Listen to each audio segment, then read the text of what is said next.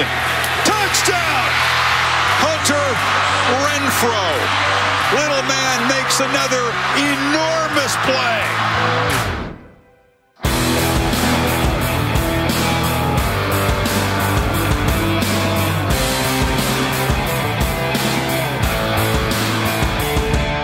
Salut à tous et bienvenue pour cette nouvelle émission de Radio Samedi US consacrée à l'actualité euh, du collège football avec cette fois la dernière ligne droite des balls euh, qui se présente à nous, les balls majeurs et les playoffs. euh, notamment qui vont avoir lieu. Qui va succéder à Clemson? UCF sera-t-il un digne représentant du groupe of five? Toutes ces questions qu'on va se poser avec vous au cours de cette émission. On reviendra rapidement sur les balls qui ont déjà eu lieu donc depuis le 16 décembre et puis également un débat consacré au National Signing Day, ou en tout cas euh, à sa période pour le moins anticipée, euh, puisque euh, les premières lettres d'intention ont déjà été envoyées mi-décembre. On fera un petit détour par Coral Gables du côté de la chronique Demander le programme pour s'intéresser au programme de Miami The You, tout cela en compagnie du fondateur et rédacteur du site The Loopinant, Morgan Lagré. Salut Morgan.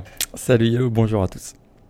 Et on va donc rentrer tout de suite dans le vif du sujet, Morgan, en revenant dès à présent sur les bowls non majeurs qui ont déjà eu lieu.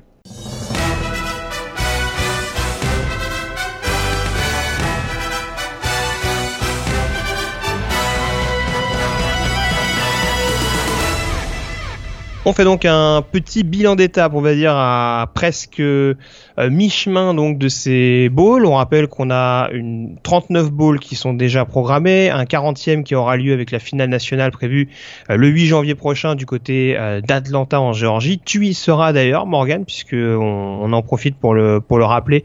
The Blue Pennant sera de nouveau accrédité pour la finale, quatrième année de suite? Troisième année de suite. Troisième année de suite, pardon. Ouais. Troisième année de suite, donc super. Atlanta. Mercedes-Benz Stadium. Donc, euh, on est très content. On sera là-bas pour, enfin, moi, je serai là-bas pendant quatre jours pour couvrir hein, vraiment bah, les médias euh, tout ce qui entoure le, donc cette finale nationale. Et puis, bien sûr, le lundi, euh, je serai au stade pour, pour couvrir la finale on a de la chance dans, cette ville qui va devenir la, capitale euh, du, football américain, parce qu'on rappelle qu'il y a quand même le Super Bowl 53 qui se disputera là-bas euh, début 2019. Et il y a aussi, on, l'oublie, mais il y a le College Football Hall of Fame euh, qui est également à Atlanta. D'ailleurs, je ferai une petite visite et je ferai une petite vidéo que je publierai sur le site pour vous présenter ce lieu important du college football. Un petit jour de match où il n'y aura ah. pas de dédicace au 28-3, je l'espère. Ça, je peux pas te garantir. Je préfère taire l'équipe que tu supportes en NFL, Morgan. On, ne peut pas tout révéler là dans cette émission. Et j'ai bien aimé James Harrison qui arrive d'ailleurs. Ça, ça m'a. Ah voilà. Euh, on en reparlera, on en reparlera. Bref, euh, cette parenthèse étant refermée, donc euh, sur les 39 bowls qui sont déjà programmés, on en a déjà eu une quinzaine hein, qui ont eu lieu. Alors, des bowls non majeurs qui ont essentiellement concerné Morgan des équipes du groupe of five. Euh, il y a vraiment euh, un match qu'on attendait de suivre avec impatience et qui concernait une équipe du Power 5. C'est un des matchs qu'on avait abordé lors de la précédente preview entre Oregon et Boise State. C'était dès le 16 décembre euh, du côté de Las Vegas, donc dans le Nevada, avec la victoire de, de Boise State. Alors Juste, on va procéder de cette manière. On va euh, donner deux enseignements qu'on retire donc de cette période de bowl. Je te laisse peut-être euh, évoquer la, le premier enseignement qui t'a particulièrement, euh, qui a particulièrement attiré ton attention au cours de, ces dix premiers jours de compétition on n'a pas eu des grands grands matchs hein, jusqu'à présent. Hein. Je sais pas ce que ce que t'en penses, mais euh, il y a eu même pas mal de raclés. Euh, ça, ça a été c'est une des choses qui, à mon avis, euh, que tout le monde partage, c'est vraiment le, caractère déséquilibré de, beaucoup des rencontres. On voit par exemple Florida Atlantic qui met un 50 à 3 à Ekron. On a Louisiana Tech qui met un 51 à 10 à SMU. On a aussi Troy qui bat largement North Texas. Euh, Temple. Ohio également quand même. Voilà. Ohio qui met UAB. Euh, Temple qui met une bonne raclée à Florida International. De manière générale, c'est ça qu'on retient. C'est vraiment, on n'a pas de match extrêmement serré. Et, euh, et ça, c'est un petit peu décevant parce que, évidemment, dans cette première semaine, on s'attend souvent à, à, du, à, du, jeu complètement très très ouvert avec euh, beaucoup de points. Et puis c'est pas du tout ce qu'on a eu euh, jusqu'à présent. Ça c'est un petit peu la, déception, je trouve, de, cette première semaine de ball. L'autre euh, enseignement, ben, c'est la Big 12. Hein, ça va pas super bien avec West Virginia qui est battu donc assez largement 30 à 14 par Utah lors du Heart of Dallas Bowl. Et, l'autre défaite, je l'avais noté, c'est Texas Tech qui perd face à South Florida dans ce qui est peut-être le meilleur match d'ailleurs jusqu'à présent. Mm. Hein, un 38 34 pour UCF lors du Birmingham Bowl, mais en tout cas, la Big 12 va pas super bien avec une fiche de 0-2 jusqu'à présent. Très bien. Bah écoute, le premier renseignement, forcément, je peux pouvoir passer à côté. c'est le récital de la conférence Sunbelt, euh, qui a donc cinq matchs à son calendrier euh, des bowls, le cinquième devant se jouer euh, en fin de semaine, puisque on le précise pour ceux qui nous écouteraient un petit peu plus tard, on enregistre mercredi. Euh, donc la rencontre de New Mexico State euh, contre Utah State, donc est prévue en fin de semaine. Euh, mais pour l'instant, ça se passe pas trop mal pour la Sun Belt, avec notamment sur la première journée la victoire de Troy aux dépens de North Texas, victoire 50 à, à 30. On a également Georgia State, et ça c'est peut-être un peu plus étonnant, surtout quand on connaît la dynamique des Panthers. Georgia State qui s'est imposé contre Western Kentucky 27 à 17. Euh, à l'occasion du Cure Bowl. Et puis euh, également, alors ça c'est vraiment une énorme surprise. Ça arrive un petit peu plus tard, mais c'est vraiment la raclée qu'a mis Appalachian State à, Toledo, euh, champion de la MAC, si je me trompe pas, les Rockets. Absolument champion de la MAC pour une belle raclée et zéro point. 34-0 lors d'un de nos bowls préférés en plus, le Dollar General Bowl. Donc euh, voilà, très belle prestation euh, d'Appalachian State euh, et de Jalen Moore notamment le running back. ça aurait même pu être parfait si Arkansas State avait fait le boulot jusqu'au bout lors du Camellia Bowl. défaite de peu face à Middle Tennessee 35 à 30, mais en tout cas du côté de la de Sunbelt, ça confirme toute blague mise à part que voilà, c'est pas non plus la, risée des, des, conférences du groupe of five, et il montre en tout cas que au, sérieux, même si forcément, bah, c'est pas la, c'est pas la conférence la plus attractive, euh, ne serait-ce qu'en termes de talent. Et puis l'autre information qui est un petit peu en lien avec la, la NFL, l'autre enseignement, euh, c'est des joueurs qui s'affirment justement en vue de la draft. Euh, on pointe suffisamment du doigt les joueurs qui boycottent euh, les, les balls justement pour euh, pour se préserver, ne serait-ce que physiquement euh, et bien paraître aux yeux des, des scouts NFL lors du lors du processus qui, qui dure quand même pas mal de, de semaines au début de l'année. Là, en l'occurrence, il y a des joueurs qui ont pris des risques, euh, qui se présentent à la draft et qui ont vraiment, qui ont vraiment montré de quoi ils étaient capables. Euh, Josh Allen, notamment, euh, qui a fait une saison très très moyenne du côté de Wyoming et qui a été quand même à la hauteur pour pour se défaire de Central Michigan. Alors, il y a toujours du bon, il y a toujours du moins bon. On saura seulement en NFL s'il s'est présenté un petit peu trop tôt. Maintenant, il y a un potentiel qu'il a clairement mis en avant. Euh, on peut pas occulter le fait qu'en face, euh, les Chippewas, c'est peut-être pas non plus la, meilleure défense euh, de college football et ça enlèvera pas ses piètres prestations contre Iowa et, Oregon, les, deux principaux programmes qu'il a rencontrés. Mais en tout cas, il a montré de bonnes choses. Et puis on a également eu le, le show Rashad Penny, euh, le running back de San Diego State contre contre Army, 221 yards et 4 touchdowns. lui aussi, c'est un joueur qui sera particulièrement à suivre dans une classe de coureurs qui s'annonce extrêmement relevée et voilà, ça aussi c'est les enseignements à, tirer. Certes, c'est pas des joueurs qui font partie de grosses écuries de première division, mais en tout cas, c'est des joueurs qui s'affirment au premier plan, on va dire, dans l'optique de la, de la draft d'avril prochain. Ouais, pour, pour Josh Allen, hein, il faut quand même être assez honnête. Euh, il y a très peu de gens qui disent qu'il est NFL ready. Il hein. faut quand même dire que c'est un super beau prospect. On sait très bien qu'il faudra deux à trois années peut-être pour qu'il monte en, bah, puissance. Mais par contre, il a des super bonnes aptitudes. Il a un super état d'esprit, un joueur intelligent. Mais euh, très clairement, l'équipe qui va choisir euh, au premier tour, s'ils veulent le faire jouer euh, dès septembre prochain dans la NFL, je pense que c'est une erreur. Bah, voilà, mais c'est exactement comme Sam Darnold. Hein. Le, le, fait de dire qu'il est peut-être pas forcément hyper aguerri aujourd'hui à la NFL, ou en tout cas qu'il n'est pas euh, qui voilà qui va pas performer dès le premier jour c'est pas remettre en cause son talent son potentiel mais voilà c'est aussi évoqué euh, et puis faut pas non plus négliger le fait qu'il a composé avec des pépins physiques en fin de saison régulière c'est des trucs qui sont pas tout à fait anodins. Donc euh, voilà dans une conférence qui est pas non plus la plus relevée la conférence Mountain West même si en l'occurrence Boise State par exemple c'est bien affirmé au dépens d'Oregon. Et justement tant, tant que je parlais de prospect un, joueur dont on parle pas énormément, dont nous-mêmes on n'a pas forcément beaucoup parlé cette saison, mais euh, le match par exemple du linebacker de, de Boise State, Leighton Van Der Esch, qui a encore été absolument énorme contre les Ducks et qui va se présenter à la draft l'année prochaine. Lui aussi, je pense qu'il faudra garder un, un œil là-dessus. Euh, middle linebacker vraiment très très rapide. Donc euh, il a vraiment fait le show euh, comme globalement la défense de Boise State qui, a permis justement aux Broncos de creuser l'écart assez vite et, euh, finalement de s'imposer 38 à 28. Mais voilà, c'est des joueurs encore une fois qui sont un petit peu sortis du chapeau, qui se sont révélés. Et donc voilà, c'est c'est aussi important de les mettre en évidence parce qu'on s'arrête beaucoup au cours de la saison sur sur des joueurs qui figurent dans des dans des grosses équipes, mais c'est bien aussi de les mettre les mettre un petit peu en avant. Il y avait autre chose que tu voulais éventuellement évoquer, Morgan, ou on a fait à peu près le tour sur les principaux enseignements? Encore une fois, on vous l'a dit, il n'y a pas de match exceptionnel. Tu parlais du South Florida Texas Tech pour ceux qui veulent éventuellement revoir les balls qui se sont déjà joués, mais qui s'intéressent éventuellement au plus intéressant.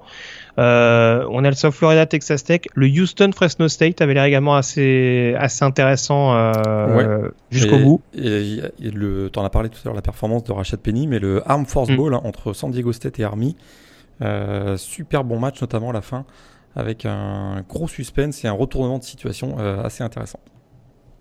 Voilà, donc euh, voilà ce qu'on pouvait en dire. Et puis juste, on va en profiter. C'est pas exactement, c'est pas partie des balls, mais on va quand même en profiter pour faire la transition. Euh, juste profiter pour euh, vous rappeler, puisqu'on s'était pas vu euh, depuis, il n'y a pas eu de podcast, de podcast d'ici là. on connaît désormais la finale de la 1AA, la finale FCS, qui opposera Morgan sans trop de surprise du côté de Frisco dans le Texas. James Madison numéro 1 à North Dakota State numéro 2 euh, on va dire les deux derniers champions en titre, euh, même si ça se joue sur six années avec les, cinq titres euh, consécutifs du Bison.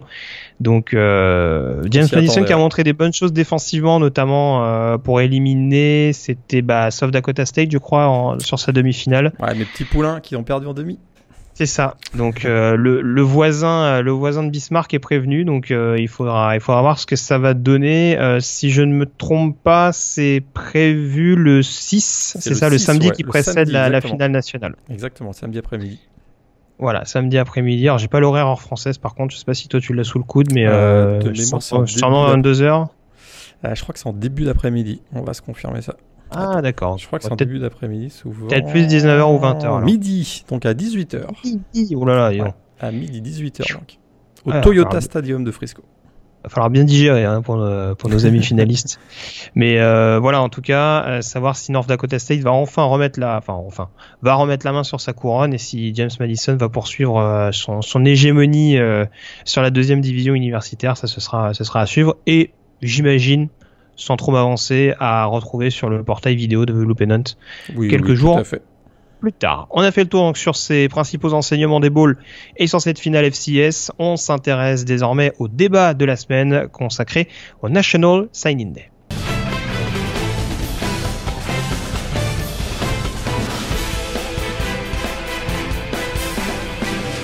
Le National Signing Day, alors pour euh, ceux qui découvrent un petit peu euh, cette partie de la, saison, c'est donc euh, le recrutement des meilleurs lycéens donc au sein des, des différentes universités du pays. le National Signing Day qui, comment dire, concrétise, matérialise, on va dire, les, lettres d'intention envoyées par les étudiants à leur futur fac. Et euh, c'est vrai que c'est une période, une fenêtre généralement Morgan qui se déroulait euh, au début du mois de février, ou en tout cas tout était officialisé à, ce moment-là lors d'une journée un petit peu marathon. On a un petit peu changé la formule euh, cette année, donc en permettant aux, aux différents lycéens d'envoyer leur première lettre, d'envoyer leur lettre d'intention dès le mois de décembre s'ils souhaitaient le faire. Euh, on, on, gardera toujours a priori le National Signing Day au mois de février. Euh, le truc qui s'est passé, c'est que la question c'est maintenant de savoir si la fenêtre de février aura vraiment un intérêt parce que il y a clairement eu une razzia sur les meilleurs joueurs lycéens euh, à l'issue de cette période euh, anticipée. Alors déjà la première question, euh, c'est de savoir si selon toi c'est un choix judicieux d'avoir avancé cette période-là. On rappelle qu'il y a eu des départ de coach euh, quand même assez récent, des changements qui sont arrivés après. Est-ce que c'est la meilleure période selon toi, en plus en pleine période de ball, pour vraiment concrétiser ces signatures? Il euh, faut quand même rappeler hein, que la NCA euh, a pris en compte aussi un certain nombre de demandes euh, de la part des étudiants parce que l'objectif, hein, bah, il était multiple pour cette l'ajout de cette période anticipée donc pour la signature des National Letter of Intent, donc les lettres d'intention. Donc là du 20, ça, ça, se passait donc du 20 au 22 décembre. L'objectif était multiple. Réduire la durée du process de recrutement c'était quelque chose que on entendait beaucoup parler, les étudiants se plaignaient. Finalement, la, NCA estimait qu'en décembre, hein, la plupart des prospects lycéens savent déjà où ils veulent aller. Après des mois et des mois d'attente, hein, les prospects sont quand même très fatigués de recevoir des textos incessants, des appels téléphoniques, etc. Et surtout, de plus en plus de freshmen arrivaient sur les. ça, c'est une vraie situation qui était observée depuis plusieurs années. Hein, de plus en plus de freshmen arrivaient sur les campus universitaires dès la session de janvier et ils n'avaient pas leur lettre d'intention euh, signée. Ça n'avait aucun sens finalement, puisqu'on sait que maintenant on peut avoir son, diplôme au lycée dès le mois de décembre. Donc on avait de plus en plus euh, de joueurs qui, euh, qui arrivaient donc, dès, dès, le mois de janvier. On un dernier exemple, c'est Akers par exemple, Cam Akers de Florida State. C'est exactement ce type de situation l'année dernière. Et donc, ben, l'objectif, c'était d'offrir aux étudiants athlètes hein, la possibilité de, clarifier cette situation avec dès, qu'ils avaient leur diplôme en, poche et donc euh, finalement de passer les fêtes de, fêtes de fin d'année avec l'esprit tranquille. Et donc, c'est clarifier hein, la, notion de commitment également, puisque on sait que ben, pour certains, ils avaient leur commitment depuis plusieurs mois, voire, euh, voire un an, et ça commençait à faire beaucoup. Euh, voilà, l'attente était, était, quand même longue. tu l'as dit, ça a quand même un des gros, gros, gros impacts parce que euh, ça a des impacts sur les coachs, mais aussi sur les joueurs et sur les médias. Et euh, tu l'as bien dit, on, commence à se poser la question de savoir si euh, la folie qu'on observait le, premier mercredi de février, hein, le National Signing Day, ben, est-ce que cette folie va pas disparaître hein? On a moins de prospects 5 étoiles disponibles, on, très clairement on aura moins de flips et on adorait hein, la, folie des annonces plus ou moins originales et parfois même déjantées. Et on se demande si ça va pas disparaître effectivement. Euh, oui, alors pour, le coup, enfin pour en revenir à, ce que j'évoquais, à savoir ces, ces changements de euh, de coach qui, du coup, bah, sont un petit peu préjudiciables pour les pour les pour les on va dire pour les nouveaux coachs qui arrivent dans les dans les programmes qui les engagent. Euh, c'est vrai que si on y regarde de plus près, euh, Jimbo Fisher par exemple du côté de Texas A&M. Euh, entre guillemets, n'a que 8 joueurs qui ont officiellement rejoint le programme, quand au sein d'autres équipes, euh, d'autres euh, grosses écuries de la SEC, on en a déjà 15 ou 20. Euh, si on regarde la SEC Arkansas, bah, Chad Morris, il n'y a que 7 signatures officielles aussi. J'avais également l'exemple de Florida State avec l'arrivée de Willie Taggart, là c'est 7 signatures également. Donc c'est vrai que là en l'occurrence, je vais pas dire qu'ils vont récupérer les restes parce que c'est peut-être un petit peu exagéré comme formulation, mais c'est sûr que alors une année pour rien, ça aussi c'est peut-être un peu sévère, mais il va falloir en tout cas, euh, il va falloir composer avec euh, une, comment dire, des obstacles supplémentaires, quoi. En tout cas avec euh, avec des joueurs qu'ils auraient peut-être pu avoir en février et qui là bah, vont leur passer sous le nez. Il va falloir attendre l'année prochaine pour éventuellement espérer avoir une meilleure une meilleure classe, ne serait-ce que qualitativement. Ouais, effectivement, euh, on risque de voir aussi l'année prochaine hein, des, des coachs qui vont se faire virer un peu plus tôt dans la saison, du coup. C'est ça. Parce que euh, on, voilà, on va anticiper cette euh, cette. Je pense qu'en fait, euh, cette année, c'était une petite révolution et qui a fait sans faire de bruit finalement, et que beaucoup ont sous-estimé hein, l'impact de cette de cette période anticipée parce qu'on a quasiment la quasi-totalité du top 20 qui a déjà signé sa lettre d'intention. On s'y attendait pas, trop. Je crois d'ailleurs que ESPN, qui détient les droits de l'événement, ils s'y attendaient pas trop non plus parce qu'ils ont euh, très clairement, euh, ils sont très clairement passés à côté de l'événement. Ils ont sous-estimé euh, le nombre important de prospects qui signeraient leur lettre d'intention. Et je pense que ça va un tout petit peu modifier finalement le calendrier. de, ces, de ces signatures et effectivement on risque de se retrouver avec l'embauche de coach qu'on avait habituellement début décembre, ça risque d'arriver euh, début novembre pour exactement cette raison-là. Puis ça, a des impacts sur les joueurs. Hein. C'est sûr qu'un joueur qui ne signe pas sa lettre d'intention en décembre, euh, ben, finalement, il accentue sa valeur car euh, ben, il devient bien plus rare, donc ben, plus convoité. Hein. C'est la loi de l'offre et, de la demande. Mais il prend un risque énorme car il pourrait se retrouver aussi sans rien hein, si ça ne se passe pas comme il l'espérait. par exemple, un, prospect qui vise Florida State, si Florida State a rempli son quota de scholarship, il peut se retrouver avec plus rien. Et ça, ça peut aussi avoir un aspect négatif sur les joueurs, ce qui fait qu'à mon avis, on va avoir de plus en plus hein, de joueurs qui vont signer euh, dès le mois de décembre et de moins en moins en février. Et ça, ça change effectivement beaucoup de choses sur, le, sur cette euh, période de signature. Très bien. Bon, en tout cas, la précision euh, est en fait un petit peu sur les bienfaits, les méfaits de ce, changement de calendrier. En tout cas, c'est pas plus mal que ce soit un, avantage aussi pour les joueurs, parce que on sait que sur beaucoup d'aspects, ils restent quand même globalement exploités par la NCA. C'est bien aussi de leur laisser un petit peu, euh, euh, un peu plus de latitude, on dira, sur euh, sur leur futur. Euh, je te rejoins un petit peu, un petit peu là-dessus. On va, on va peut-être quand même s'intéresser, t'en parlais sur, le, euh, on va dire les gagnants et les, et les, perdants de cette fenêtre de, de, recrutement, parce que du coup les principaux euh, prospects lycéens, donc euh, pour la plupart, se sont euh, engagés déjà auprès de leur, de leur future université. si tu devais mettre en avant des gagnants à l'issue de cette, cette fenêtre, je pense qu'on va avoir beaucoup de similitudes. lesquels tu mettrais en avant euh, deux programmes hein, ont vraiment volé, la vedette hein, dans, ce, dans cette période donc de trois jours, hein, très clairement Clemson et Georgia. Euh, on, on peut-être deux équipes qui vont s'affronter en finale. Peut-être deux équipes qui vont s'affronter en finale. Exactement. On savait qu'ils avaient déjà les plus les prospects, les commits pour les, les plus hauts prospects. Ben, ça s'est confirmé. avec la signature de, de, lettre, de la lettre de ces, de ces prospects. les champions nationaux ont signé quand même 4 des 10 meilleurs prospects du pays. Euh, bien sûr, le, le prospect numéro 1, donc le, le quarterback euh, pocket passeur Dexter Lawrence euh, qui a donc signé sa lettre. Trevor, Trevor, Trevor. Euh, Dexter c'est le defensive tackle. Trevor, pardon, Trevor. On va s'y perdre hein, à force. Hein. Excuse-moi, Trevor Lawrence. on a également donc le meilleur defensive end du pays Xavier Thomas et un des plus beaucoup d'ailleurs aussi réussi, c'est le numéro le prospect numéro 9 hein, du pays KJ Henry qui était bien parti pour signer à Alabama et finalement il a fait un flip du côté de Clemson et ça ça a été un des, des plus beaucoup pour, pour les Tigers. C'est ça. Bah si, en gros, s'ils perdent euh, Ferrell et, euh, et, Austin Bryant cette intersaison, a priori, ils sont tranquilles parce que des defensive derrière, il y en aura pas mal. Et puis, j'imagine que l'autre joueur que tu allais citer, le quatrième, c'est euh, Jackson Carman notamment. Exactement, volé à Ohio State, exactement. Tout à fait, offensive, euh, offensive tackle, donc euh, originaire de l'Ohio, donc qui forcément avait un peu plus d'appointance, on va dire, avec les Buckeyes ces, ces derniers jours, et qui finalement euh, a signé sa lettre d'intention vis-à-vis des, des, Tigers. Donc là encore, du côté des, des lignes, ça, ça prépare l'avenir. je me permets Vas-y, oui, oui, bah, vas-y, je, te laisse anticiper, vas-y. Juste pour Georgia, euh, mm. ils ont réussi là, donc, un beau coup en récupérant Justin Fields, qui est le, quarterback euh, double menace numéro 1 du pays, qui avait pourtant fait son, fait son commit à Penn State en, milieu de saison. Finalement, donc il, il, atterrit du côté de Georgia. Il récupère aussi deux offensive linemen 5 euh, étoiles, un KD Mays et Jamari Salier.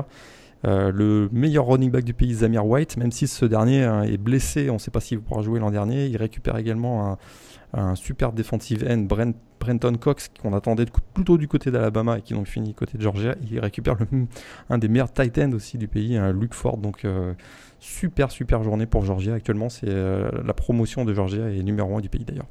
Comme quoi, ça confirme quand même que Kirby Smart, en termes de recrutement, euh, pas mal. Hein. il, voilà, Il, a, il a pas coûté son départ a pas coûté cher à Alabama que d'un point de vue coaching, il pique quand même beaucoup de beaucoup de joueurs à, son, à son ancien euh, camarade et collègue Nick Saban. Donc euh, voilà. Par contre, l'arrivée de Just, enfin la signature de Justin Fields, euh, ça peut sous-entendre que Jacob Bisson va devoir va devoir transférer. Parce que là, ça commence à faire beaucoup quand même. Il y a beaucoup d'anciens quarterbacks 5 étoiles. Hein. Ouais, exactement. Pour Jacob Bisson, qui donc s'est fait prendre sa place par Jake Fromm, ça sent quand même, ça sent le transfert à, à plein nez à mon avis, ouais, effectivement. Très bien. Donc euh, voilà. Est-ce que tu vois des perdants éventuels de, de cette euh, classe de recrutement anticipée? Euh, absolument, Alabama hein, qui a été. Bah oui, ça c'est quand même la. voilà, ils sont pas numéro un, alors c'est quand même, c'est quand même une grosse surprise. est-ce que c'est, est-ce qu'on va vers la fin de l'ultra domination du Crimson Tide? On sait qu'ils ont eu le, la meilleure promotion de recrues sur les sept dernières saisons. Ça c'est quand même assez, assez fou et alors ils voilà, ils à part le, pass rusher euh, Eyabi euh, Anoma, donc le numéro 7 du pays, ils ont à peu près rien eu. Et puis surtout, ils ont perdu trois joueurs dont on a parlé à l'instant. Euh, donc KJ Henry, je rappelle, signé par Clemson. Brenton Cox, donc le defensive lineman signé par, par Georgia. Ils ont également perdu un defensive back qui est parti à Georgia, Nadab Joseph. Euh, c'est des choses qu'on n'avait pas l'habitude de voir du côté d'Alabama. Alors Nick Saban peut encore réussir un ou deux bons coups parce qu'il reste, euh, quand même des, hauts prospects qui sont euh, toujours disponibles. On pense évidemment à Patrick Sortain Junior, le cornerback qui est floridien, qui à mon avis va hésiter entre Florida State et Alabama.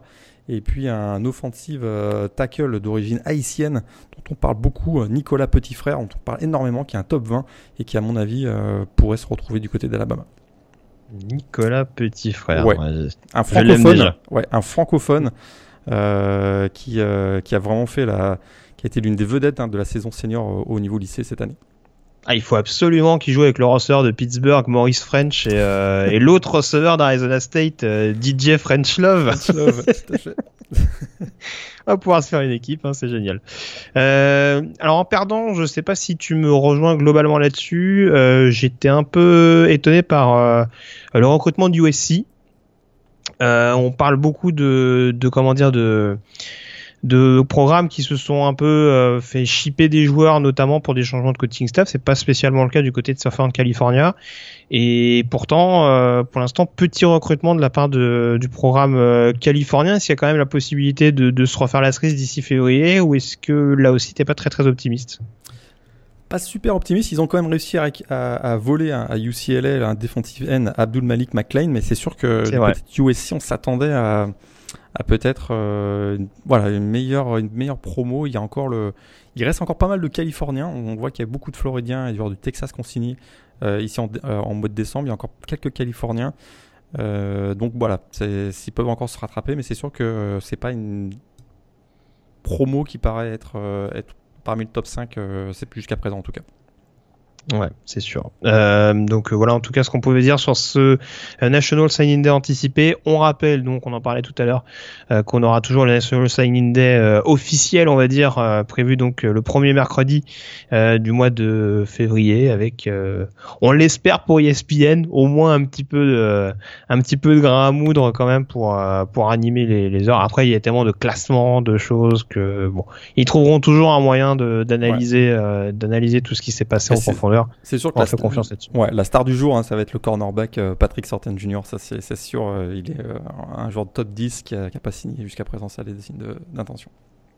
Très bien. Bon, en tout cas, on a, on a fait tout. On va désormais c'est officiel, Morgan, pouvoir se tourner vers les bowls majeurs. La preview, c'est tout de suite, c'est maintenant.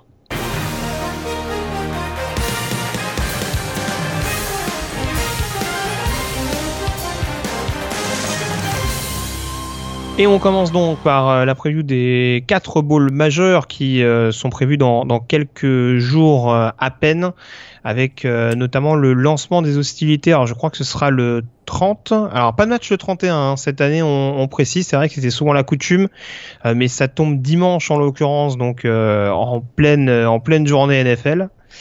Donc bon, on va dire qu'il y a un pacte de non-agression qui a sans doute été respecté entre le entre le comment dire l'échelon euh, universitaire et professionnel. Donc du coup la majeure partie des balls, euh, vas-y vas-y. Au rythme au rythme où vont les audiences euh, de la NFL, j'ai l'impression qu'on pourrait bien avoir l'inverse dans les années qui viennent. Tu penses? C'est-à-dire que c'est la NFL qui va laisser sa place au collège football peut-être. C'est vrai, tout à fait. Mais alors je, je suis même pas sûr qu'il y avait un match en prime time d'ailleurs en NFL dimanche au moment où le Houston Fresno State a eu lieu. Je vais pas me tromper, mais je... Bon après c'est vrai que c'était vraiment c'était réveillon de Noël en l'occurrence c'était vraiment dans la soirée mais euh...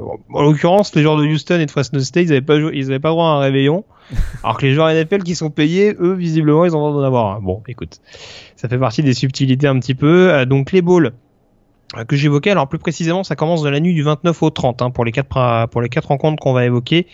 Euh, on va pas forcément commencer chronologiquement. On va démarrer euh, par la rencontre qui aura lieu le 1er janvier euh, à 18h30 heure française à l'occasion euh, du à oh je m'embrouille à 18h30 c'est ça tout à fait à l'occasion du Chick-fil-A Pitch Bowl le numéro 7 au pays Auburn qui affronte le numéro 12 UCF, représentant du groupe of five, qui affronte donc le dernier finaliste de la conférence SEC et le tombeur notamment euh, d'Alabama euh, cette année. Est-ce qu'on n'a pas à faire un match T'en parlais un petit peu tout à l'heure avec les précédents bowls qu'on a évoqués.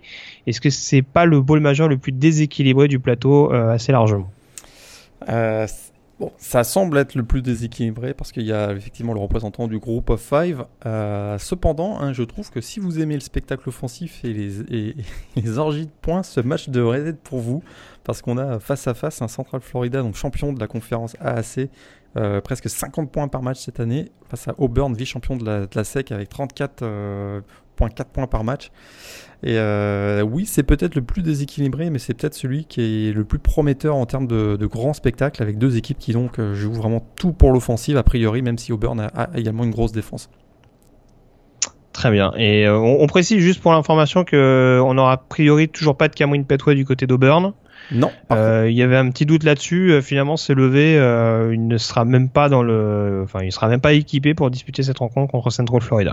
Ouais, alors la bonne nouvelle, c'est pour Auburn, c'est le rétablissement complet hein, de Carion Johnson, le running back. Mm. Lui qui a tellement manqué aux Tigers face aux Bulldogs en, finale de conférence sec, après avoir, on se souvient, martyrisé la défense d'Alabama lors de l'Iron Bowl. Alors pour Auburn, hein, c'est un retour donc au Mercedes-Benz Stadium euh, d'Atlanta, 4 semaines donc après sa défaite euh, crève-cœur face au face donc au Je pense que c'est fait exprès Je sais pas, mais, euh, mais en tout cas, il y a une petite. c'est vraiment cette défaite a privé finalement l'équipe de, Gus Malzahn de playoff. J'ai l'impression que ça pourrait être une petite revanche pour eux. Et avec toujours la présence hein, d'une défense féroce, on a dit qu'il y avait beaucoup d'attaques, mais il y a aussi beaucoup de défense du côté d'Auburn. Euh, bonne nouvelle d'ailleurs pour euh, Auburn, hein, Dontavius Russell le junior a annoncé qu'il serait de retour l'année prochaine euh, avec, les, avec les Tigers. Ça c'est une excellente nouvelle et puis vraiment ce qui va être à mon avis le, un des tournants de la rencontre, voilà, match-up clé à mon avis, ça va être donc la défense avec des joueurs comme Jeff Holland, le defensive end, Darrell Williams, le linebacker, ou Trey Matthews, hein, le safety, des joueurs qui pourraient d'ailleurs jouer leur, dernier match avec le maillot de, Auburn face à, face finalement à, Mackenzie Milton, le, quarterback de UCF. Ouais, tout à fait. Alors euh, après, c'est vrai que ça, ça rejoint un petit peu ce que tu disais. Moi, une, des clés, on avait vu que l'année dernière, Western Michigan n'avait pas forcément été déshonorant contre Wisconsin lors du bowl qu'ils avaient joué. Je crois que c'était le Cotton, euh, si je me rappelle bien. Et ça passait notamment par une défense qui était relativement assez solide. Alors là, c'est vrai que UCF, on connaît pas encore euh, suffisamment euh, le niveau qu'ils sont capables d'atteindre. On a vu qu'ils ont pris énormément de points contre South Florida et contre Memphis lors des deux dernières victoires qu'ils ont réussi à obtenir pour être euh, champion de conférence. Là, contre Auburn, une équipe où ça joue très très vite, très très en vitesse, notamment avec les les, les receveurs qui sont ultra mobiles, qui, où ça joue énormément en jet sweep, en, en tracé, on va dire, un peu croisé, avec des joueurs comme Eli Stoff, comme Ryan Davis, forcément. Il va vraiment falloir que cette défense de UCF soit au niveau, et notamment le backfield défensif. On sait qu'il y a quelques joueurs euh, assez intéressants dans, cette escouade, des joueurs comme Mike Hughes, euh, comme Neville Clark également. Euh, ça va être très clairement un, secteur à, surveiller.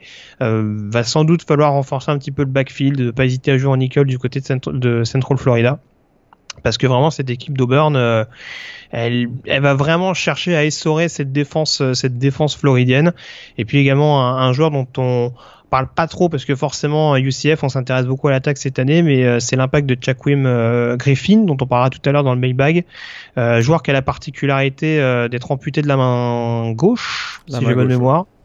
Donc voilà, mais qui a quand même un, impact indéniable dans cette équipe de, de UCF, qui est le capitaine clairement de cette escouade-là, et qui dont le rôle sera sera important non seulement pour réussir à contrer Karen Johnson et puis aussi pour apporter un peu de pass rush et pour mettre en, difficulté euh, euh, Jared Steedham dans cette défense 34 de, Central Florida. Ouais, très clairement, hein, parce que si euh, Jared Steedham, voilà, joue, dans un fauteuil, à mon avis ça risque d'être compliqué pour, euh, pour UCF. Hein. Je pense que bah, surtout, voilà, par rapport à ce que je disais, Jared Steedham, c'est pas le quarterback qui va garder le ballon euh, 10 minutes en attendant de trouver sa cible. C'est très souvent des, euh, des tracés un peu bubble, des, des ballons, des, des snaps où il lance très très rapidement le ballon.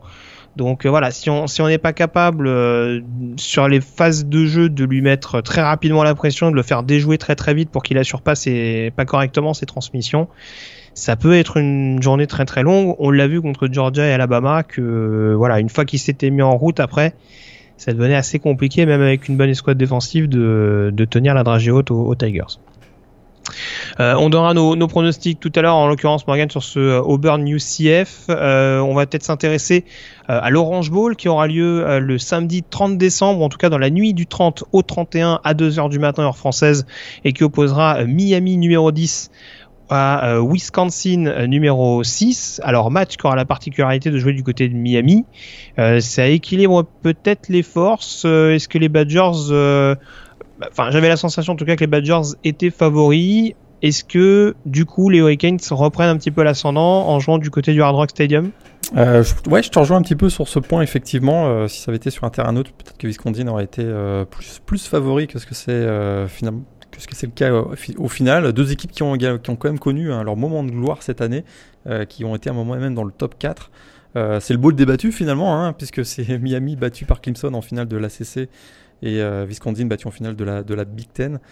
c'est sûr, voilà, hein, pour Viscondine, hein, la recette est quand même assez simple. Une défense de fer, la meilleure défense de la Big Ten cette saison, et un jeu au sol ultra puissant et effrayant autour de, de, Jonathan Taylor.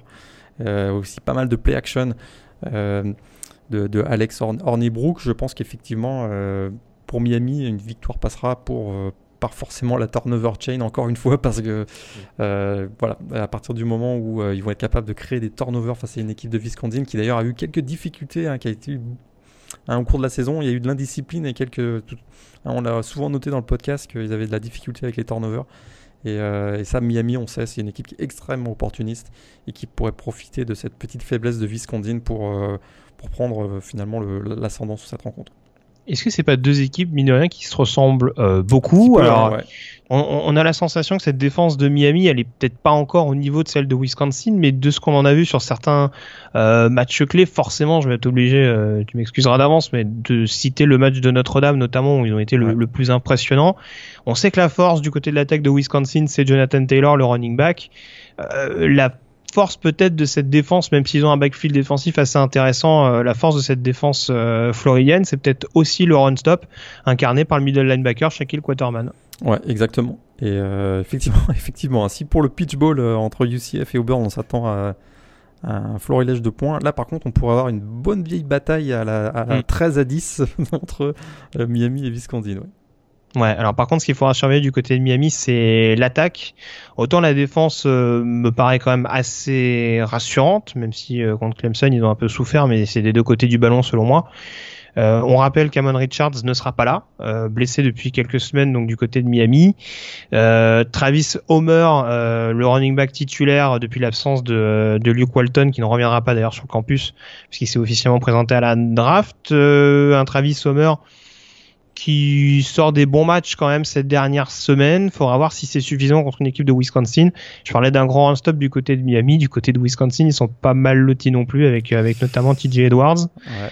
Donc euh, bon, encore une fois, on va donner nos pronostics tout à l'heure, mais L'attaque de Miami est peut-être pas est peut-être pas totalement au point pour euh, réussir à mettre à mal cette, cette défense des Badgers. Ouais. Après un match à domicile avec un Malik Rosier qui est capable euh, de prendre feu, euh, ça peut être voilà. S'il est dans un bon jour, Malik Rosier, il peut aussi détruire la, le backfield défensif hein, de, de Viscondine, mais on l'a pas vu souvent cette année. Peut-être une fois face à Notre-Dame, tu l'as dit, mais ouais, ça, ça, va être ça va être un match à mon avis très très serré. Et puis est-ce que est-ce que là, on a suffisamment d'armes offensivement pour Miami, euh, j'ai un petit doute quand même. Voilà. Est-ce que je m'avance en disant que celui qui conviendra le plus de turnover entre Malik Rosier et Alea Cornybrook sera perdu? Ça, ça, risque de ressembler à ça, effectivement. surtout dans les moments clés, malheureusement, c'est vrai que, enfin, surtout en Ibrook, malheureusement, ça lui colle un petit peu à la peau ces dernières années. Mm. Ça peut en effet être un, être un facteur euh, clé, ça l'est souvent, mais là encore plus en l'occurrence. Euh, troisième bowl majeur à évoquer, euh, le Fiesta Bowl qui aura lieu samedi 30 décembre à 22h heure française et qui opposera Penn State à Washington, Penn State numéro 9, Washington numéro 11. Ça se déroulera du côté de Glendale au University of Phoenix Stadium. Match quand même assez équilibré sur euh, le papier entre deux équipes qui ont bien figuré cette saison mais qui n'ont pas pu participer à une finale de conférence. Et à quoi on doit s'attendre sur ce match-là? Deux, deux, gros jeux au sol en l'occurrence de chaque côté avec Saquon Barclay et Emal Gaskin en l'occurrence. Ouais, et je m'attends, euh, j'attends en tout cas avec impatience un, duel entre euh, deux joueurs vraiment très charismatique. Bien sûr, Saquon Barclay du côté de, Penn State. Et mais alors son duel direct avec le, le defensive tackle Vita Vea, ça risque d'être hmm. assez euh, rock'n'roll aussi. Euh, deux joueurs explosifs euh, à, leur, à, leur, à leur façon finalement. Et effectivement, ça va être deux jeux au sol assez, assez costauds. Bon, voilà, peut-être le dernier match hein, pour le quarterback junior, d'ailleurs Tracy McSorley, ce sera assurément le dernier match pour Saquon Barclay avec, avec les Nittany Lions. Rien que pour ça, il faut regarder le match. Hein. C'est sûr que pour voir la dernière fois Saquon Barclay avec, euh, avec Penn State, euh, ce sera en tout cas le premier match hein, euh, de Penn State sans son coordinateur offensif. donc Joe Moran, on rappelle qu'il est parti donc, du côté de Mississippi State. On va hmm. voir comment ça, va se, comment ça va se goupiller toute cette affaire. Mais c'est sûr que du côté de, Penn State, j'ai l'impression qu'on a quand même plus de playmakers, notamment en attaque. Pour pouvoir s'imposer dans cette rencontre. On rappelle Tracy Maxwell, le quarterback, le running back, donc Saquon Barclay, mais du côté des receveurs hein, de Penn State, il y a quand même beaucoup d'options avec Dishon Hamilton, DeAndre Topkins, Juwan Johnson, également Mike Gesicki, Titan. J'ai l'impression que ça pourrait faire basculer le match du côté de Penn State. Ouais, il faudra voir comment cette défense de, Washington, qui est quand même assez solide depuis le début de la saison, arrive à, s'ajuster. Euh, ma question, ça concerne surtout la défense de Penn State. Alors encore une fois, l'attaque des, Huskies n'a pas été euh, extraordinaire, notamment son quarterback Jake Browning, on l'a dit, qui a quand même euh, qui est quand même un petit peu rentré dans le rang l'année dernière, cette année pardon, après une saison passée vraiment tonitruante. Alors est-ce que c'est le seul départ de John Ross qui explique ça? C'est un peu difficile à dire. En tout cas, il y a une menace profonde qui est peut-être un peu moins présente. Mais est-ce que cette défense de Penn State, elle te paraît suffisamment solide euh, pour mettre à mal euh, l'attaque de Washington? On sait qu'ils ont eu quelques euh, petits soucis cette année. Je pense par exemple à la, suspension de, leur linebacker Manny, Bowen, qui a d'ailleurs été officiellement euh, renvoyé du programme depuis quelques heures.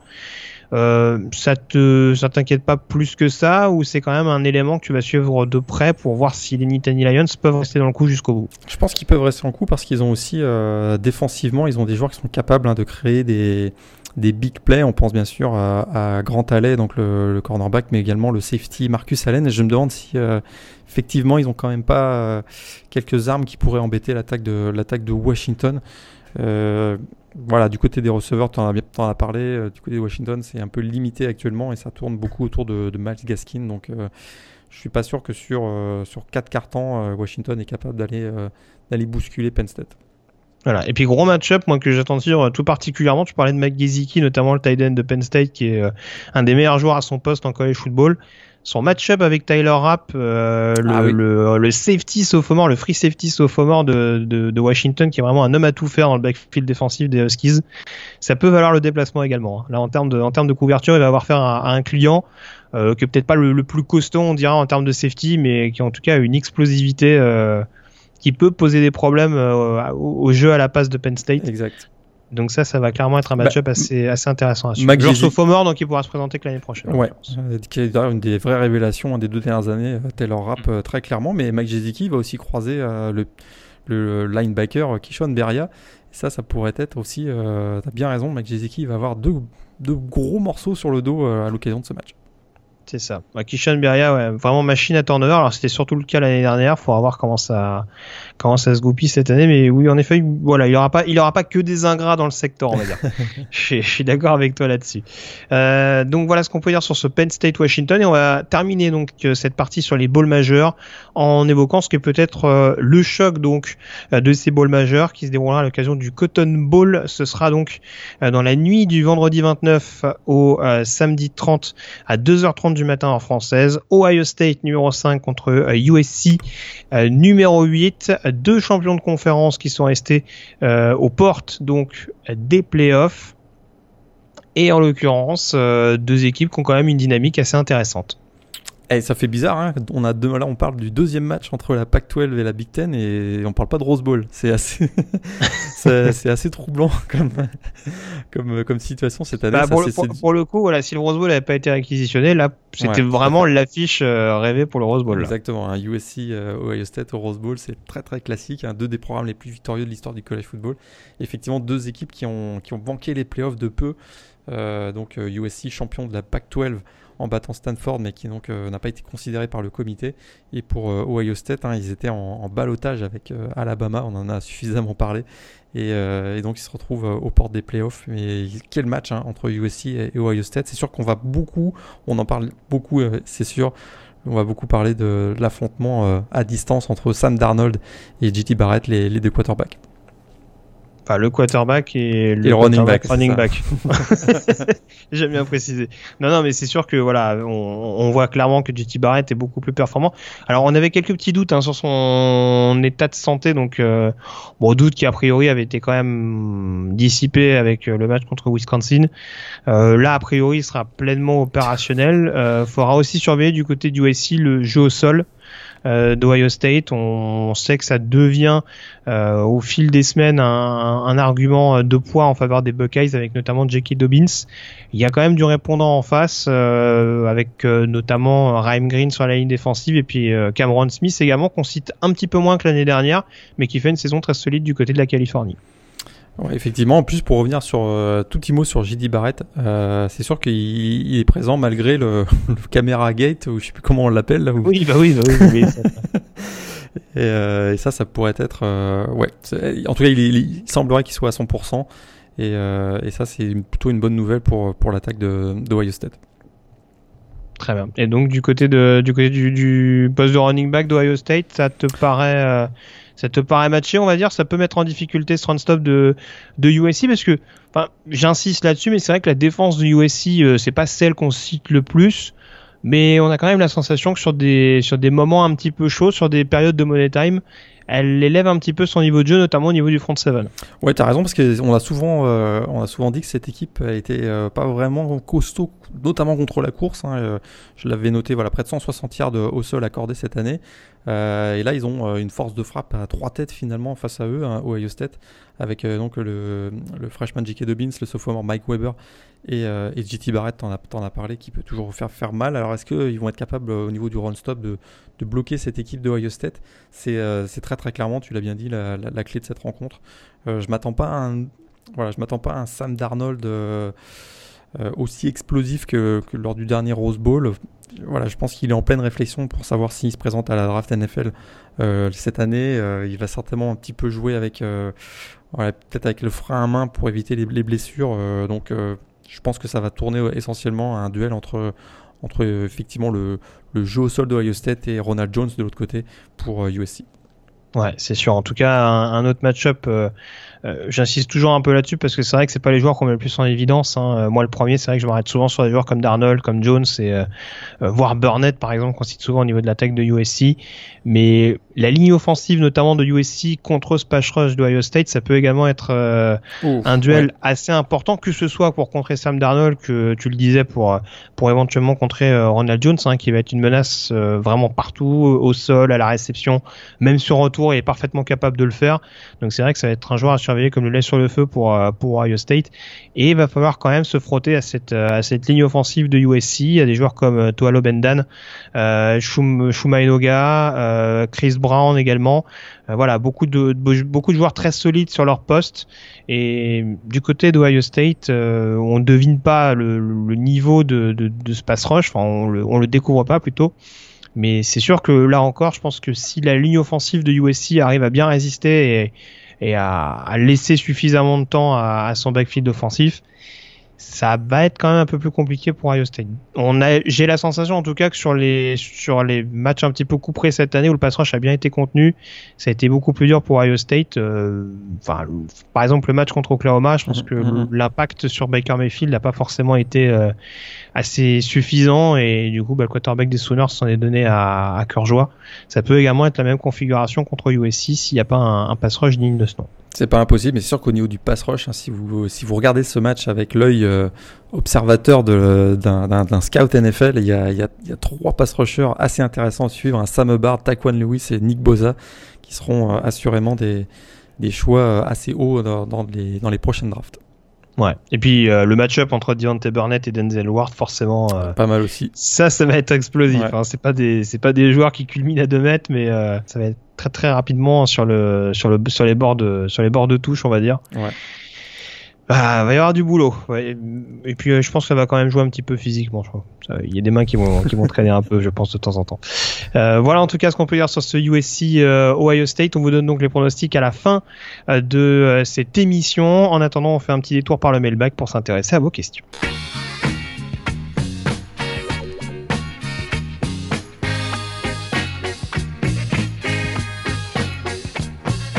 Les questions que vous nous avez posées euh, cette semaine et euh, questions euh, notamment euh, posé par euh, notre euh, camarade, donc je vais retrouver le nom tout de suite, le temps que mon téléphone charge, malheureusement. ça met un petit peu de temps. Wispé, merci. Question sur Twitter qui nous a posé donc cette semaine. Alors on en parlait justement, Chakim Griffin, le linebacker de, de UCF, peut-il briller donc au niveau supérieur selon nous? Qu'est-ce que tu en penses?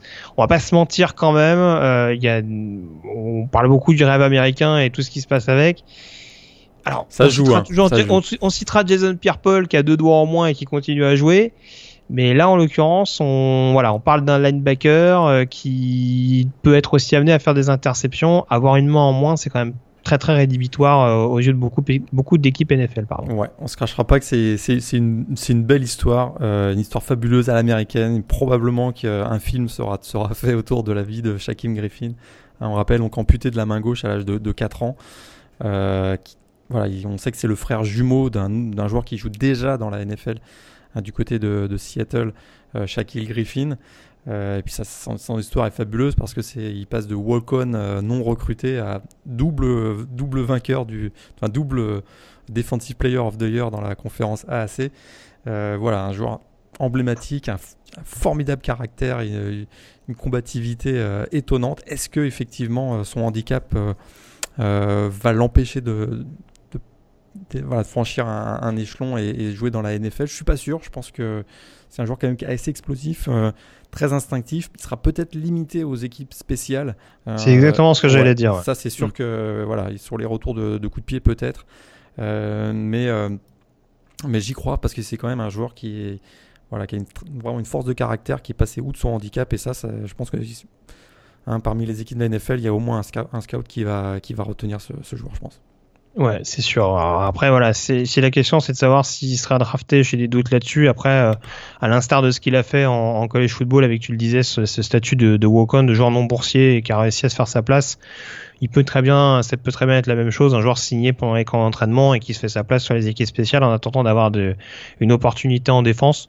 Euh, voilà, c'est pas, c'est pas impossible loin de là. Euh, son parcours le démontre, mais euh, c'est vrai que je pense que ça peut lui fermer des portes vis-à-vis de voilà encore une fois du, scouting NFL qui est quand même vachement euh, je vais pas dire stéréotypé mais voilà où faut absolument rentrer dans des cases euh, avoir euh, euh, tel tel intangible comme on aime bien les appeler. Enfin voilà avoir avoir tout tout tout qui qui correspond c'est vrai que ça, ça peut être un paramètre qui joue forcément à sa défaveur en l'occurrence. Et euh, ça mettra peut-être un petit peu de temps pour qu'il se fasse sa place en NFL s'il arrive à se la faire.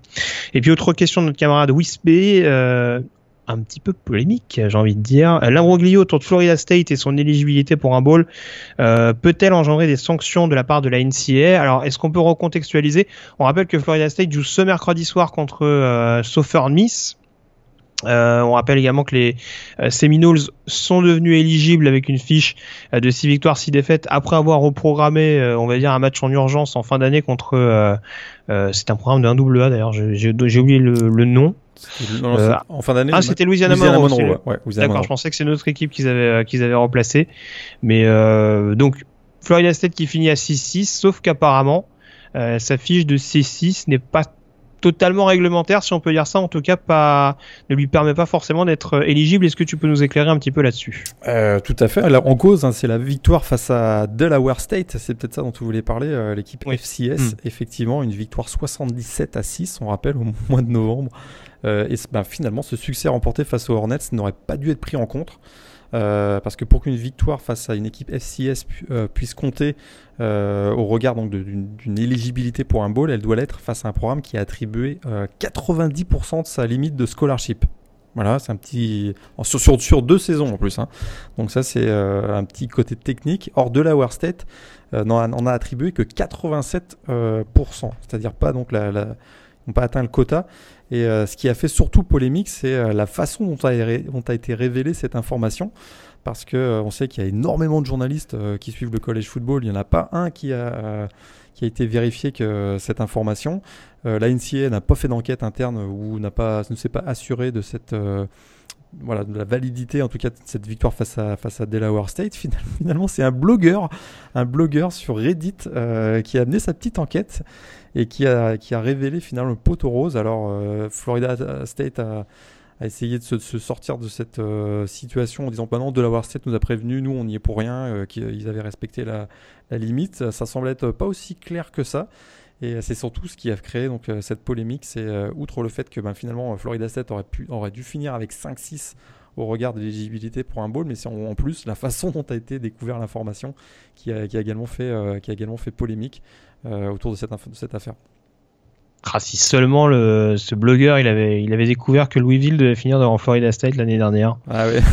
ah là là, franchement. Euh... en tout cas, bon, il travaille une année sur deux, mais c'est bien. Bravo à lui. Non mais euh, blague à part, alors la, la question de Wispé c'était de savoir s'il y avait des sanctions euh, potentielles.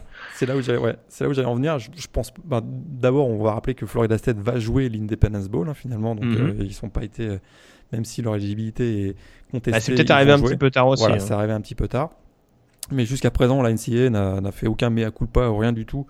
Euh, on, considère que Florida State est, éligible. Je pense pas qu'il va y avoir de sanctions. Les Seminoles, eux, ils ont, ils ont, ils ont, voilà, ils ont respecté les règlements. Ils disent que Delaware State les a, les a informés. Delaware State n'a pas infirmé cette information. Donc, je vois pas vraiment. Euh, vraiment si, quel type de, de, sanctions il pourrait y avoir contre, contre Florida State. Par contre, par contre euh, les équipes qui ont été euh, flouées, un Buffalo, Western Michigan et UTSA qui eux avaient six victoires et qui ont été laissés de côté, eux ils mm. pourraient peut-être aller, euh, aller frapper à la porte hein, de la NCAA et demander des explications. Très bien. Non, j'allais te poser la question concernant les organisateurs de l'Independence Bowl. Est-ce qu'il n'y a pas une démarche à faire de leur part en amont pour justement être sûr que tout est dans les clous. Parce que, alors après, c'est peut-être pas leur rôle, hein. si la NCA leur dit que c'est tout clean, ils sont peut-être pas obligés de le faire.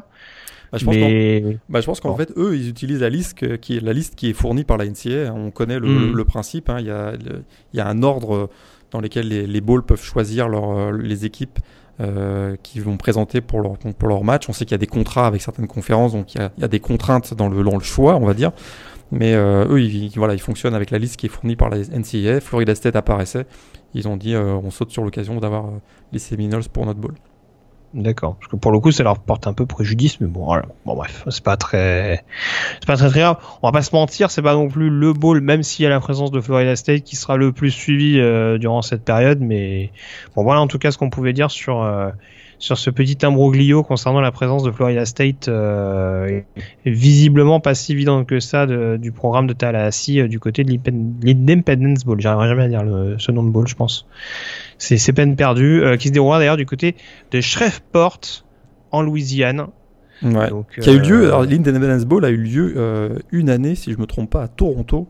En... Ah non, c'était l'International Bowl, excuse-moi, je... on oublie ce que je viens de dire. D'accord. Tu seras coupé au montage, Morgan, sache-le. voilà, voilà en tout cas. Merci à Wispé pour ces questions euh, par le biais de Twitter. On vous rappelle une nouvelle fois qu'on garde toutes vos questions de côté euh, si vous avez quelques interrogations sur l'univers du, du college football voire plus. Hein. On vous rappelle que la semaine dernière, on a, on a évoqué notamment le, futur parcours de, de Baker Mayfield, euh, euh son, son fit idéal, on dirait, en NFL. Donc euh, voilà, tout ce qui a trait un petit peu à l'univers du college football et aux différents joueurs qu'il a, euh, qui, qui, qui, la, qui composent donc ce, cette première division universitaire. On est amené à répondre à, toutes vos questions. Vous pouvez nous, nous les poser. Morgan les garde de côté, donc euh, les poser notamment par le biais de la page Facebook et Twitter donc de Blue Pennant ou directement sur le site de bluepennant.com sur la page de publication du euh, podcast. On a fait le tour donc. On peut s'intéresser désormais au gros du programme, en l'occurrence la prévue des playoffs.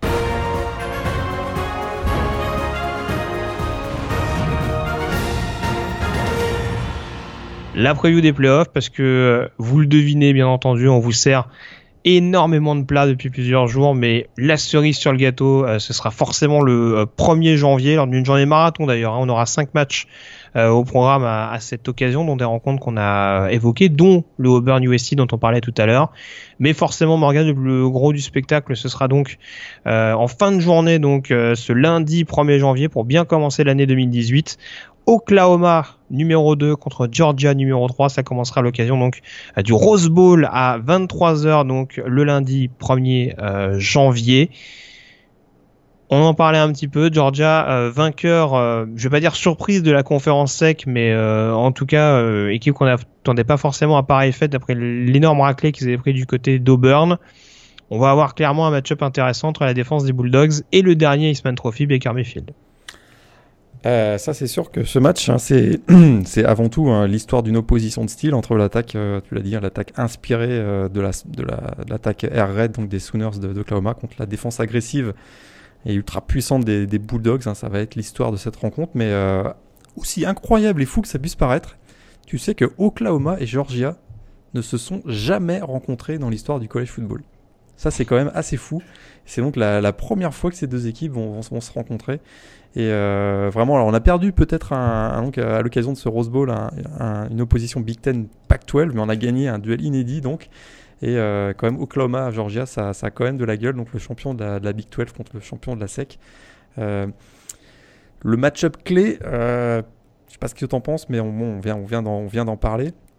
Mais la ligne offensive hein, d'Oklahoma face au front seven de, Georgia, ça, ça va faire la une euh, d'avant match avant le match, mais aussi pendant le match. Hein. ça va être force contre force. Euh, ça devrait donner le ton hein, de, ce, Rose Bowl. Les Sooners seront, euh, à mon avis, inarrêtables si la ligne offensive, si leur ligne offensive parvient à s'imposer.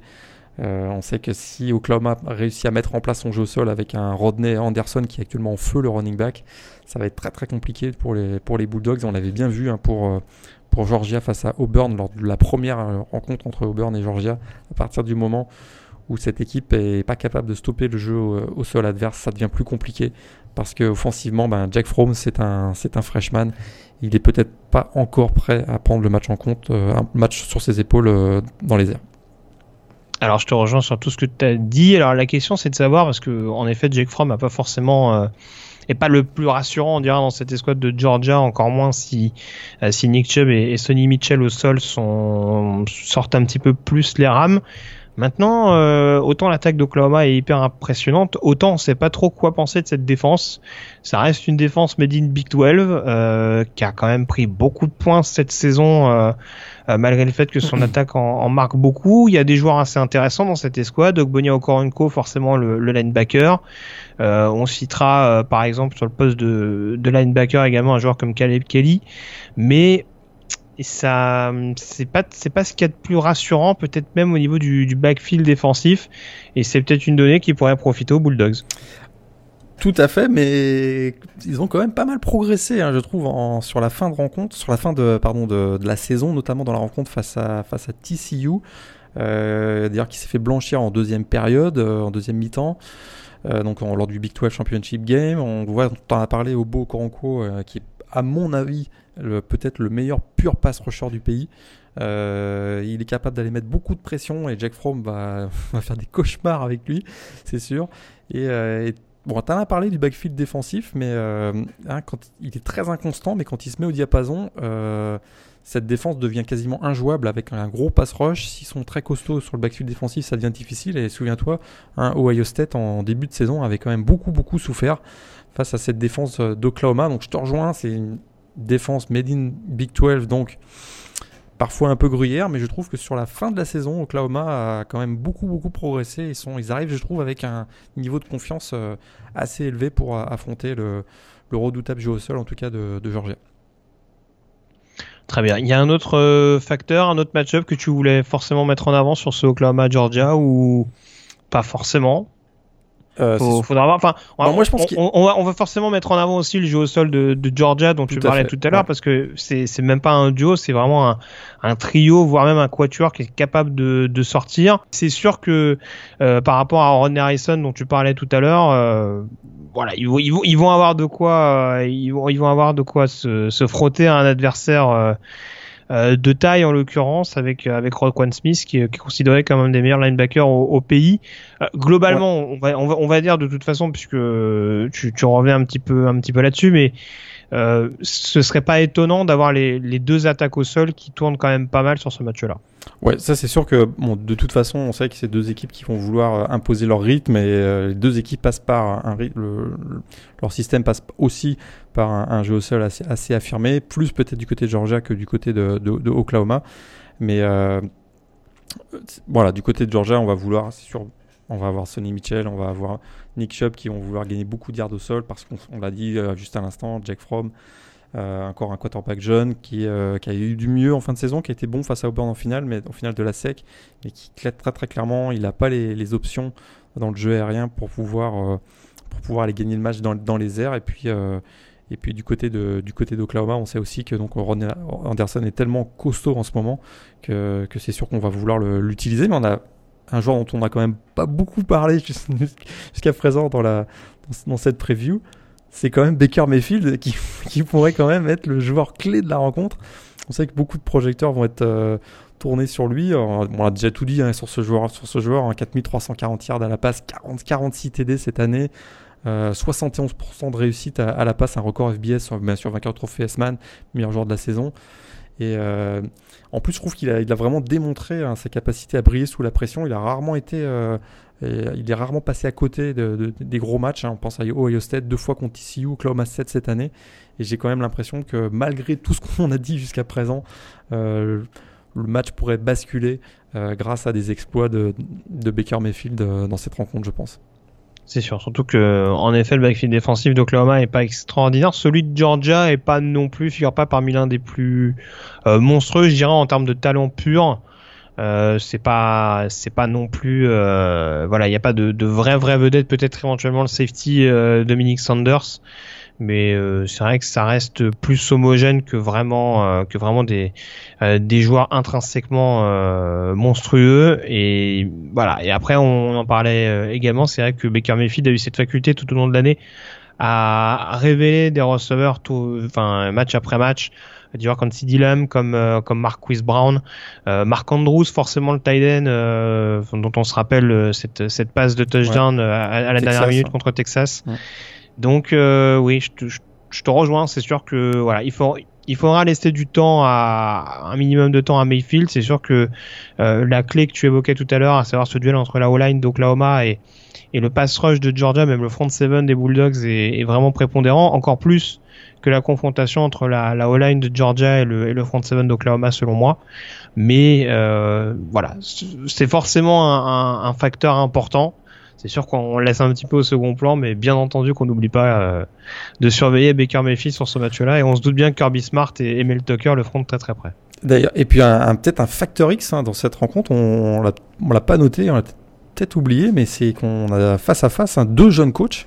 Euh, Lincoln Riley, donc l'ancien coordinateur offensif de d'Oklahoma, donc aux côtés de Bob Stoops, et euh, Kirby Smart, l'ancien coordinateur défensif euh, aux côtés de Nick Saban, hein, deux coachs qui sont quand même assez jeunes, euh, un, an d'expérience pour Lincoln Riley, deux pour Kirby Smart, et voilà, face à la pression des playoffs, on va voir comment ces deux-là vont, vont, réagir. A priori, ils ont déjà connu les playoffs en, en tant que coach assistant, mais on va aussi voir comment ils vont réagir face à donc dans cet environnement un peu hostile.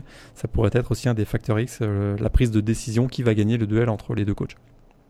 C'est sûr. Donc à surveiller à l'occasion du Rose Bowl, Corral du côté de, euh, de Pasadena. Alors, euh, on va dire léger avantage à Oklahoma peut-être en termes de distance géographique, mais je suis pas sûr que ce sera si monstrueux que ça. Souviens-toi, les fans de Georgia euh, ils sont capables de se déplacer. On se rappelle du match face à Notre-Dame où ils avaient envahi le, Notre-Dame Stadium qui était quasiment à moitié rouge. Donc je suis pas inquiet du tout du côté de la, de fanbase des, donc de Georgia.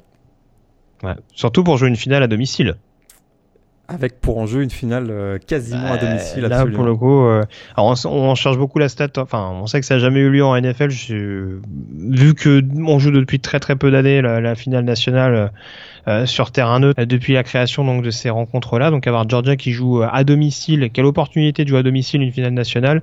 Je pense que ça a motivé les fans des Bulldogs à, à faire le déplacement en masse du côté de, de Pasadena en l'occurrence. Tu disais Morgan, Oklahoma et Georgia ne se sont jamais affrontés dans l'histoire du college football. J'ai la sensation que les deux autres équipes se sont déjà jouées du côté de la première division universitaire. Clemson numéro 1 au pays qui affrontera Alabama numéro 4 à l'occasion euh, du Sugar Bowl au Mercedes-Benz Stadium de New Orleans, pas celui d'Atlanta pour le coup. Euh, ce sera dans la nuit euh, du lundi 1er au mardi 2 janvier prochain à 2h45 du matin pour être très précis.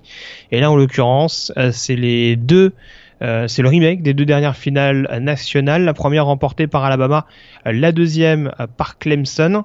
Alors, on avait souvent tendance à donner un petit ascendant à, Alabama sur euh, les différentes rencontres que j'évoquais. Là, clairement, Alabama arrive pas avec un momentum monstrueux. en l'occurrence, leur dernier match de college football, c'est un match perdu. Exactement, exactement. Et donc l'Iron Ball, tu parles de l'Iron Ball bien sûr, et, euh, effectivement c'est l'épisode 3 hein, de cette confrontation entre Clemson et, Alabama. T'en as parlé, quoi qu'il arrive, hein, une de ces deux équipes jouera sa troisième finale nationale d'affilée, et ça, hein, à notre époque, c'est vraiment un incroyable exploit, je trouve. Alors peut-être que le match-up clé de cette rencontre, euh, en tout cas celui qui fait à peu près le consensus, c'est c'est l'opposition entre la ligne défensive de Clemson et la ligne offensive d'Alabama. Je trouve que un, côté d'Alabama, c'est un vrai problème pour, pour cette attaque. cette ligne offensive qui a été, je trouve, le point faible en 2017. On, c'est sûr qu'on a Bradley Boseman, le centre, qui a été assez solide. Mais euh, voilà, le left tackle, un Jonah Williams a déçu. Et puis on est euh, très inquiet euh, des performances hein, des trois autres, DC Eisenhower, Lester Cotton et Matt Womack, qui n'ont pas été très très euh, costauds, je trouve, cette année. Et face à la puissance euh, de la ligne défensive de, Clemson, on pense bien sûr des joueurs comme euh, Christian Wilkins, mais également Dexter Lawrence, non pas Trevor Lawrence, Dexter Lawrence, et Austin Bryant et Clelin Ferrell.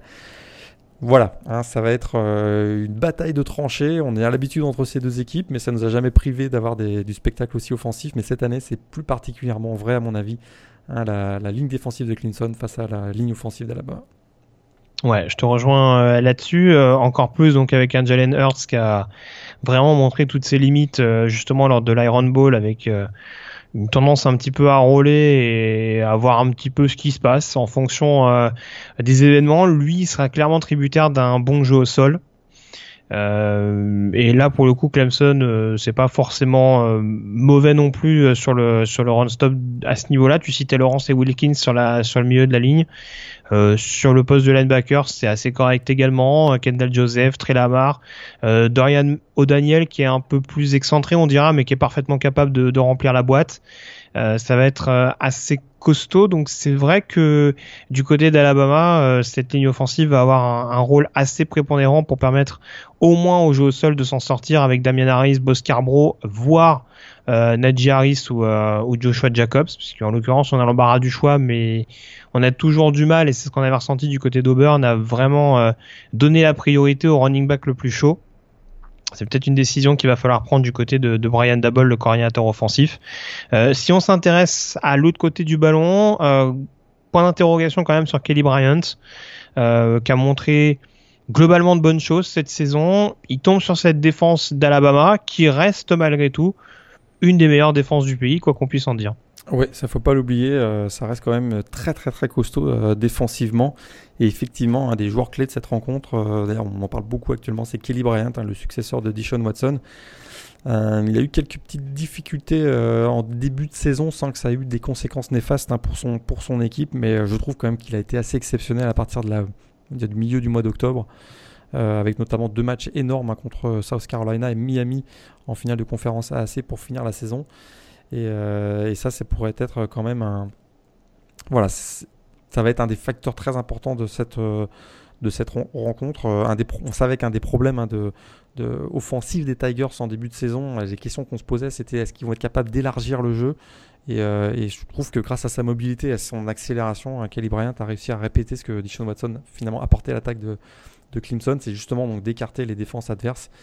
Et, ça, ça pourrait être très intéressant parce qu'on sait que du côté de, du côté de Clemson, on, a également beaucoup de, d'options au niveau du jeu au sol avec euh, des joueurs comme Travis Etienne qui s'est révélé cette année, Tavian Fister, euh, Adam Choice, CJ Fuller, un quatre joueurs capables vraiment de faire très très mal. Et si, le, si Clemson réussit à écarter la défense d'Alabama, on va pouvoir aller s'infiltrer et créer des brèches du côté de Clemson. Et c'est ce qu'on avait vu face à Miami. À Miami, grosse défense, on en a parlé tout à l'heure, et qui a littéralement explosé en finale de la, de la CC. Et j'ai l'impression qu'on pourrait avoir ce, type de, scénario également. Alors si Kelly Bryant parvient vraiment avec quelques petites passes courtes, euh, des screen passes, euh, et également avec son jeu au sol, s'il parvient à écarter cette défense d'Alabama, ça risque d'être long pour, euh, pour l'équipe de, Nick Saban dans cette rencontre. D'accord. Tu as eu ton sosie au téléphone? Combien il compte mettre de touchdowns sur ce match-là, Pro? Il va avoir ses deux habituels et il va finir avec une petite dizaine de réceptions. Il finira peut-être en dessous les 100 yards, mais 10 réceptions quand même. Oh là là, attention, eh, je me méfie maintenant. Maintenant, je rigole plus parce que sur les Clemson et Alabama, euh, j'ose même plus remettre en doute tes pronostics. Hein. donc, euh, si en plus, euh, vu, que tu as des bons contacts avec Hunter Pro, euh, je me méfie quand même. On s'est donné, donné rendez-vous à Atlanta. ah ouais, carrément, vous avez fait comme ça, d'accord, pourquoi pas. petite question, j'ai un petit doute là-dessus. C'est pas Jeremy Pruitt, du coup, qui sera coordinateur défensif d'Alabama? Euh, ce sera. Ouh, tu me poses une petite colle, dis donc. je sais plus. Je me demande si j'ai pas vu. Euh, je, me je me demande si c'est pas euh, Tosh Lupoy, euh, l'autre coordinateur défensif, qui sera amené à appeler les jeux. Euh, je faudrait que je vérifie ça. je vais, j'en profiter pour rechercher ça de près. Parce que bon, ça reste quand même un, des très bons coordinateurs défensifs du pays, Jeremy Pruitt. c'est pas pour rien d'ailleurs que Tennessee est allé le chercher en tant que head coach ces derniers jours. Donc euh, voilà, ça aussi c'est une donnée à, prendre en compte dans une défense d'Alabama qui est pas qui est pas au mieux, on dira, par rapport à, ses meilleurs crues de ces dernières années. C'est sûr que c'est, on, a l'impression que l'équipe de, Crimson Tide est, moins dominante que les années précédentes, mais tu fais bien de parler de coaching parce qu'un des facteurs X de cette rencontre, et euh, je trouve qu'on le sous-estime un petit peu, c'est Nick Saban quand même, hein, le coach légendaire a connu, on trouve qu'il a connu une saison décevante. Euh, il n'a pas été aidé par les blessures. Euh, il a été clairement outcoaché par euh, Dan Mullen face à Mississippi State et Gus Malzahn face à Auburn. Mais euh, c'est un coach extrêmement orgueilleux. là, il a eu un mois pour préparer ce match face à Clemson. D'autant plus qu'ils ont été battus par Clemson l'an dernier. Attention à la réaction d'Alabama. ça pourrait faire mal. Très bien. Ouais, non, mais je te, je te rejoins. C'est sûr que voilà, euh, j'avais vu une déclaration, je sais plus qui de, qui elle venait, je sais pas si c'est Minka Fitzpatrick ou c'est un des cadres du vestiaire d'Alabama qui expliquait qu'en gros, euh, voilà, tout le monde, tout le monde, bon, c'était pas vraiment exactement le propos de dire que tout le monde voulait la peau d'Alabama, mais en gros, on, voilà, il se considérait un petit peu comme euh, l'équipe qu'on mettait déjà au second plan, alors que bon, voilà, il reste quand même avec une défaite cette saison. Tu le disais, leur calendrier a pas forcément été aussi impressionnant que ça pouvait l'être euh, lors des précédentes éditions. Après, il y a quand même toujours quelques turnovers. Euh, voilà, ils sont tombés contre une équipe d'Auburn notamment qui était vraiment euh, euh, en pleine bourre. Il y a cette question de la ligne offensive qui, qui est quand même indéniable et qu'on doit se poser parce que forcément, une des grosses clés du succès du Crimson Tide ces dernières années, c'était aussi la ligne offensive avec les énormes joueurs qui en sont sortis, les Cam Robinson, les DJ Flucker, les Barrett Jones ou ce genre de, de, de, joueurs qui avaient l'habitude de, de figurer et de protéger les, les quarterbacks de Tuscaloosa. Là, en l'occurrence, c'est sûr que contre un front fort de Clemson, euh, qui est vraiment le plus impressionnant du pays selon moi quantitativement, devant Ohio State peut-être. Euh, c'est sûr que ça va être un, facteur clairement à, prendre en compte. Alors juste le petit petit rectificatif, euh, Jeremy Pruitt sera bien là pour appeler les jeux au niveau de la défense d'Alabama. visiblement, il voyage beaucoup, Jeremy Pruitt en ce moment, puisqu'il était donc à Tennessee il y a quelques jours euh, pour euh, peaufiner, on dira, euh, son, son embauche et il est revenu donc en fin de semaine dernière du côté de, du côté de Tuscaloosa pour préparer cette finale. Et toujours, eh, ça rappelle quelque chose. Hein, hein Len Kiffin l'an dernier, Sarkissian qui déboule une semaine avant la finale nationale. Là, on a un Jérémy Pruitt qui, à mon avis, a, à moitié la tête à Tennessee. Euh, c'est pas les meilleures conditions, en tout cas pour le, coaching staff hein, d'Alabama à, l'aube de cette rencontre. Juste un dernier mot, peut-être t'en parlais de Minka Fitzpatrick tout à l'heure, là, mais c'est peut-être lui qui, détient la clé de cette rencontre. Hein. Je crois que Kelly Bryant et l'attaque de Clemson n'a jamais rencontré un, défenseur aussi dominant que Minka Fitzpatrick. C'est une machine à turnover lui aussi, et euh, ça pourrait, il pourrait bien être finalement le euh, le joueur clé de la rencontre et une victoire d'Alabama à mon avis passera par une grosse performance de Minka Fitzpatrick le, le back.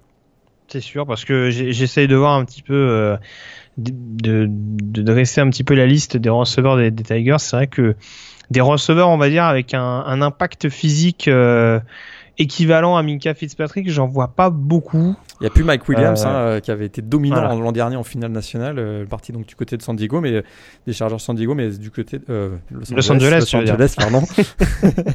et et effectivement, euh, un joueur comme Dion Kane, à mon avis, n'a jamais eu joué, jamais eu sur le dos un joueur aussi euh, physique et athlétique que Mika Fitzpatrick, effectivement. je, je pense pas non plus. Ouais. C'est le joueur en l'occurrence, c'est peut-être le receveur le plus physique de cette équipe de Clemson et. Mais de toute façon, on sait, on sait sûr qu'au duel, euh, bon, c'est pas son avantage, euh, enfin, c'est pas son avantage numéro 1. On sait que le, le, receveur numéro 1 de toute façon, c'est Hunter Renfro, donc. Bah oui, oui, non, mais je suis d'accord avec toi. Mais bon, euh, je suis pas sûr qu'il sera beaucoup au duel avec Fitzpatrick non, non sûrement pas. je, pense qu'il il va beaucoup tourner dans la, dans la zone de, de Tony Brown, le, le nickelback d'Alabama. Je pense que ça va lui rappeler des souvenirs à Tony. Ça va lui rappeler un, un bloc, euh, un bloc qu'il a un peu laissé sur les fesses.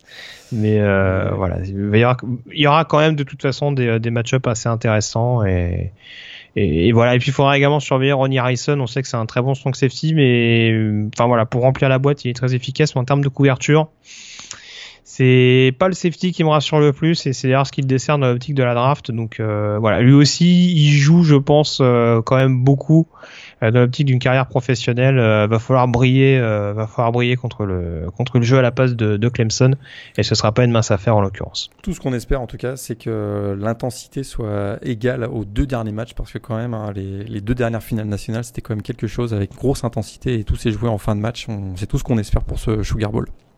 C'est sûr. On a fait le tour donc sur ces playoffs. On vous rappelle qu'on vous donnera les pronostics dans quelques minutes. Avant ça, la chronique demandée le programme. On prend la direction de Coral Gables en Floride.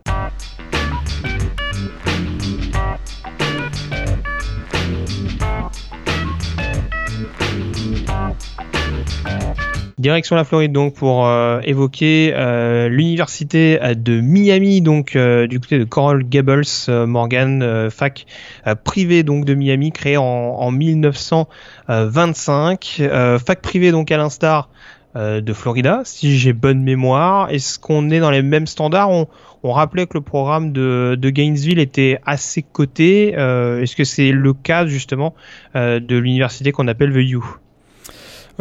Pas extrêmement coté, mais qui a en tout cas euh, connu une, vraie transformation avec la, charismatique euh, présidente hein, de, la, fac, une certaine euh, Donna Chalala, qui dans, le, dans les années 90 a vraiment redoré le blason, on va dire, de cette fac de, Miami sur plein, plein, plein de, de points au niveau des installations, mais aussi au niveau donc de du prestige de l'université, ce qui fait qu'actuellement, c'est une fac qui est classée 44e, 44e pardon, classement des meilleures facs aux États-Unis, puis c'était pas du tout le cas hein, dans les années 80. Donc ça, ce niveau, euh, à ce niveau, ça va, ça va quand même beaucoup mieux. Une fac créée en 1925, tu l'as dit, et euh, d'ailleurs une fac créée, hein, et ça c'est assez rare pour le, pour le noter, euh, fondée grâce à une action citoyenne. Hein. On sait que généralement c'est plutôt un, généreux mécène ou, une congrégation euh, religieuse obscure qui crée les facs aux États-Unis.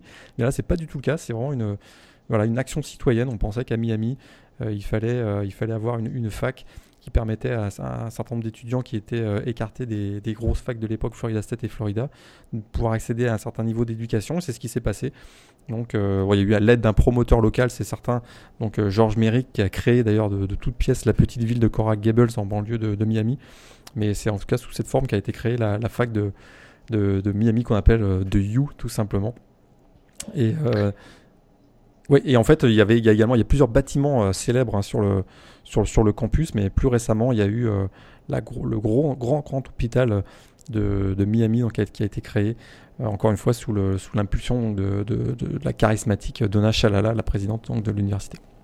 Donc du coup, ce que j'allais dire, donc on a à peu près 16 euh, 000 étudiants hein, qui figurent chaque année au sein de, cette université de, Miami. Si on devait sortir quelques, euh, on va dire quelques disciplines, quelques matières, on va dire où Miami s'en sort pas mal, je crois savoir notamment qu'en termes de euh, comment dire, en termes de droit, c'est une fac qui reste relativement bien cotée à l'échelon national. Ouais, bonne école de droit. Euh, il y a également une super fac de médecine. Donc je disais justement à cause suite à la création donc de cet hôpital, il y a également euh, le Rosenthal, le Rosenthal School of Marine and Atmospheric Science, qui est donc qui propose des études en océanographie et climatologie, très réputé au sud des États-Unis. Puis euh, la proximité évidemment Hein, de l'Amérique centrale et plus particulièrement des Caraïbes. Hein, la bibliothèque hein, de l'université comprend d'ailleurs une très large collection de livres sur la culture cubaine qui a été constituée euh, ben, grâce au départ de très nombreux immigrants suite à, la prise du pouvoir euh, par le régime castriste. Et ça, c'est vraiment une des grandes références de l'université Miami, c'est cette euh, collection de livres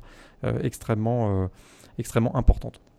Oui, parce que voilà, c'est vrai que c'est aussi un, Miami. On est un petit peu, on se rapproche un petit peu du sud de la Floride. C'est vrai qu'il y, a les Caraïbes pas très très loin. C'est très très orienté, on va dire, sur l'international, plutôt sur l'Amérique centrale en l'occurrence. D'ailleurs, il y a énormément de nationalités hein, sur le sur le campus. Euh, c'est une des facs qui, peut euh, vraiment se dire comme une des plus diverses. Il y a énormément de nationalités. Bon, évidemment, beaucoup de l'Amérique du Sud et des euh, et des, hum, voilà, l'influence hispanique, mais il y a également beaucoup d'étudiants qui viennent du Moyen-Orient, etc. Donc vraiment une, une des facs les plus diverses euh, aux États-Unis sur le sur le campus de Coral Gables, mais également sur. Il y, a plusieurs petites antennes hein, dans le comté de Miami-Dade. Hein, si vous connaissez Miami, vous voyez un petit peu à quoi ça ressemble. C'est vraiment une. Il y a bien sûr South Beach sur le, long de la côte, mais aussi l'intérieur, donc le comté de Miami-Dade, et on retrouve énormément de, de satellites d'endroits de la fac de Miami.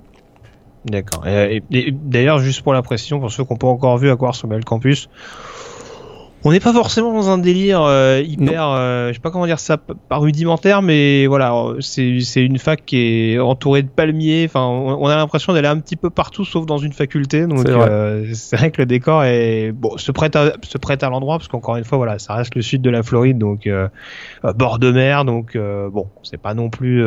c'est sûr qu'on n'est pas dans en plein en plein milieu de l'Iowa ou du Minnesota, mais voilà, c'est vrai que le, le cadre est, est, est assez est assez champêtre, si je si je peux parler ainsi.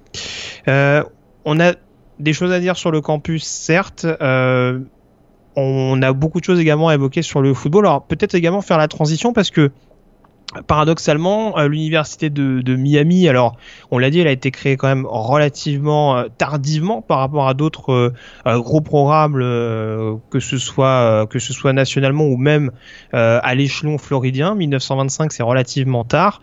ça n'a pas été une une comment dire une, place forte du football américain euh, en universitaire euh, pendant ces premières années.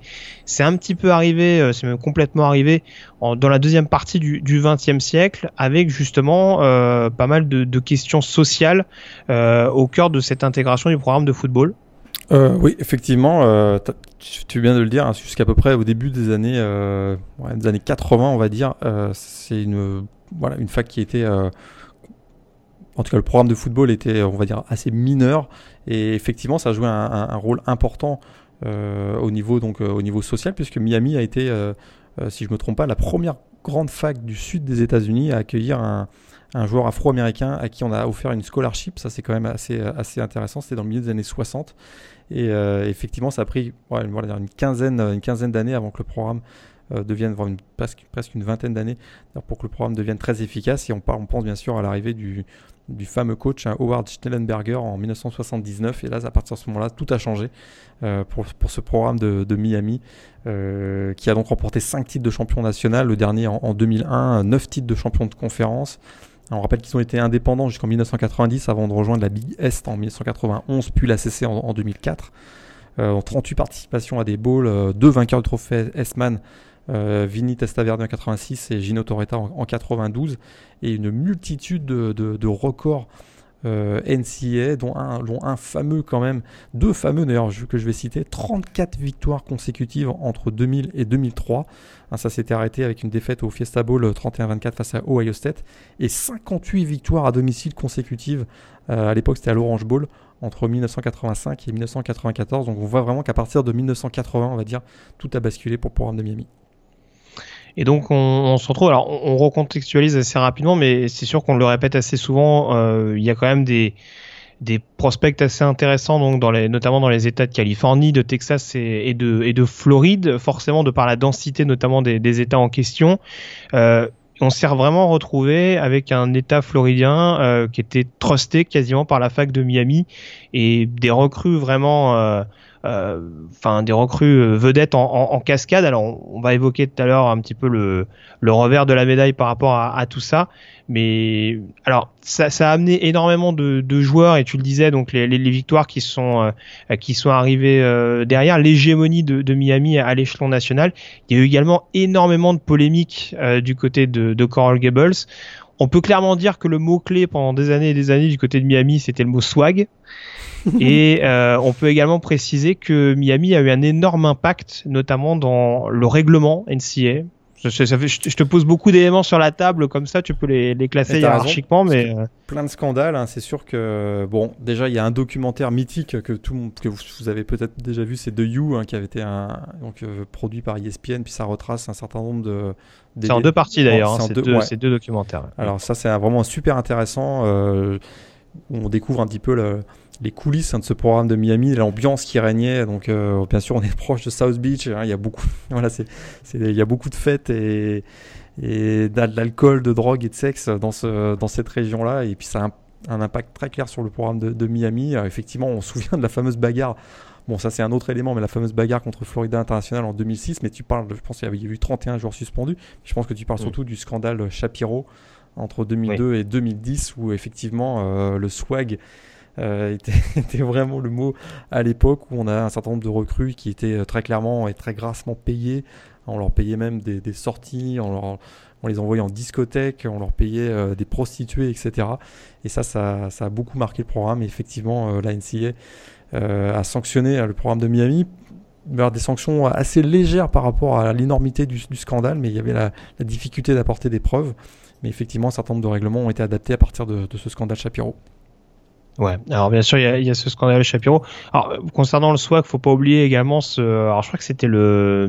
C'est 1983, je sais plus si c'était le. J'ai un doute sur le, sur le bowl en question, sur le nom du bowl en question. Je sais pas si toi tu t'en rappelles, mais ce fameux bowl perdu contre Penn State où euh, on a on a l'équipe de Miami euh, qui débarque euh, habillée en militaire ou en tout cas en, en look un petit peu voilà, un petit peu, un petit peu gangsta, on va dire. Et c'est vrai que bon, ça, ça, ça leur a pas créé vraiment une, une grosse, une grosse amitié au sein du pays. Très clairement, hein, la turnover chain hein, qu'on a vu cette année, euh, s'est inspirée de ce swag euh, des années 80. Hein, vraiment la, grosse chaîne en or qui brille. Et voilà, c'est d'ailleurs un des éléments euh, euh, fort de Mark Richt, c'est d'avoir réussi à, ramener cet esprit swag, on va dire, du côté de Miami, au-delà du fait qu'ils sont performants sur le terrain. C'est vraiment ce côté un peu glamour de l'équipe de Miami qu'on avait complètement perdu euh, avec les années Al Golden notamment, où euh, ça avait ah été plutôt difficile. Bah, surtout qu'on en avait déjà parlé à l'époque, mais voilà, Mark Rich, lui, pour le coup, il a vraiment grandi avec ce, avec cette période de Miami, lui qui est un ancien quarterback backup des, euh, des Hurricanes. Euh, donc c'est vrai qu'il a vraiment retransmis cette, euh, voilà, cet état d'esprit-là. Alors j'ai retrouvé la date, c'était 86, hein, le Fiesta Bowl qui est perdu contre Penn State, euh, à l'époque où Jimmy Johnson était encore head coach euh, à, à, Miami, et où en effet il y avait eu une arrivée pour le moins remarquée des Hurricanes avec euh, notamment euh, dans la foulée une prestation euh, catastrophique de Vinny Testaverde dans la défaite au Fiesta Bowl contre, contre Penn State 14 à 10 pas mal de traditions aussi hein, du côté de, de, Miami. Je sais pas si tu, tu vas nous parler de, de Sébastien, j'en suis, suis, sûr. mais, oui, pourquoi pas. Mais euh, tradition, le, le, touchdown Tommy, euh, ce coup de canon euh, lorsque l'équipe entre sur le terrain ou après chaque point inscrit ou, ou même lors des, lors des, victoires. Puis il y a eu Miami a été avant-gardiste en créant quelque chose qu'on retrouve énormément dans les stades, que ce soit NFL ou college football. C'est le le premier programme qui a, créé ce, nuage de fumée artificielle à la sortie donc, du, vestiaire qu'on utilisait dès les années 50 et qui euh, qu'on vous retrouvez maintenant à peu près partout dans, les, dans la NFL, encore college football, comme je, comme je le rappelle.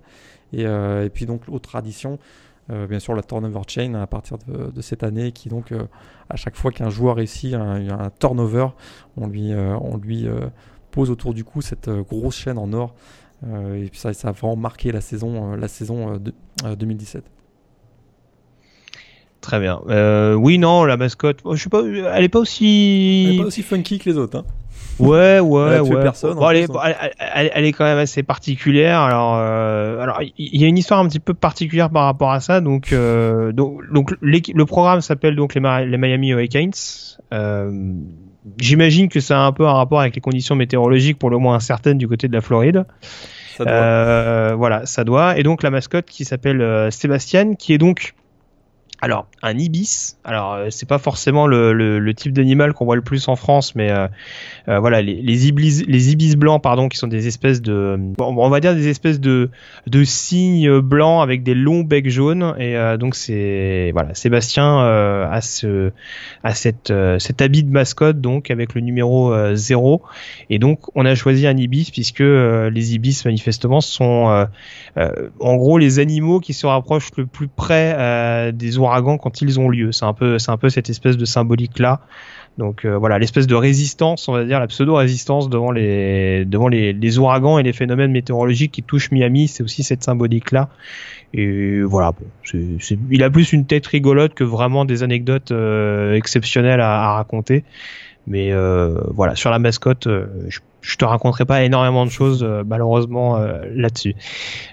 si on s'intéresse, ce qu'on peut dire tout particulièrement sur cette équipe de Miami, Alors c'est aussi lié au, talent euh, euh, qui, a, qui a concerné le programme pendant des décennies et des décennies. Euh, je ne sais pas si on peut plus particulièrement ressortir un poste par rapport à un autre. Ça a forcément été pendant longtemps, et tu l'évoquais avec les avec les Trophy, le poste de quarterback.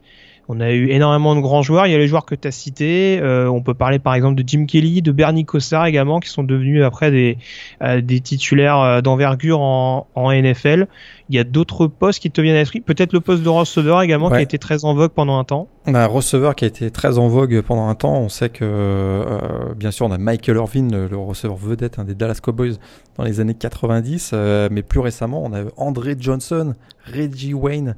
Santana Moss aussi, euh, qui a une carrière en NFL peut-être un petit peu moins bonne que, que les deux précédents, mais euh, voilà, au niveau des receveurs, au niveau des running backs, j'en parlerai un, petit peu tout à l'heure, mais euh, on a quand même sorti Clinton Portis, Willis McGee, Edgerrin James, rien que ça. O.J. Anderson, ça c'est plus dans les années 80, qui a été MVP d'un Super Bowl avec les Giants. MVP du Super Bowl 25, effectivement, avec les, avec les Giants.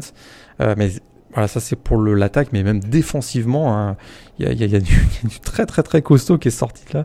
Attention, Russell Maryland, Cortez Kennedy, le, Hall of Famer, donc des defensive linemen, Warren Sapp, euh, Vince Wilfork, mais il y a également euh, bah, bien sûr le safety légendaire Ed Reed et euh, Sean Taylor aussi qui est sorti, qui est sorti de là. Donc vraiment, c'est, bon, on l'a pas dit tout à l'heure, mais il y a vraiment énormément de, de joueurs. On l'a dit tout à l'heure, plus je veux dire, mais on a énormément de, de, de joueurs de, de Miami qui sont qui ont été ensuite dans la NFL. D'ailleurs, euh, euh, si, voilà, je retrouve la stat. Euh, Miami détient quand même un, record, c'est 6 joueurs draftés au premier tour en 2004. Ça, c'est quand même assez, incroyable. Et voilà, on retrouve chaque année des joueurs de Miami au premier tour pendant même 14 ans consécutivement. Ils ont, été, ils ont eu au moins un joueur drafté au premier tour. Ça, c'est vraiment un exploit, vraiment une machine à former des, une usine à former des joueurs NFL du côté de Miami.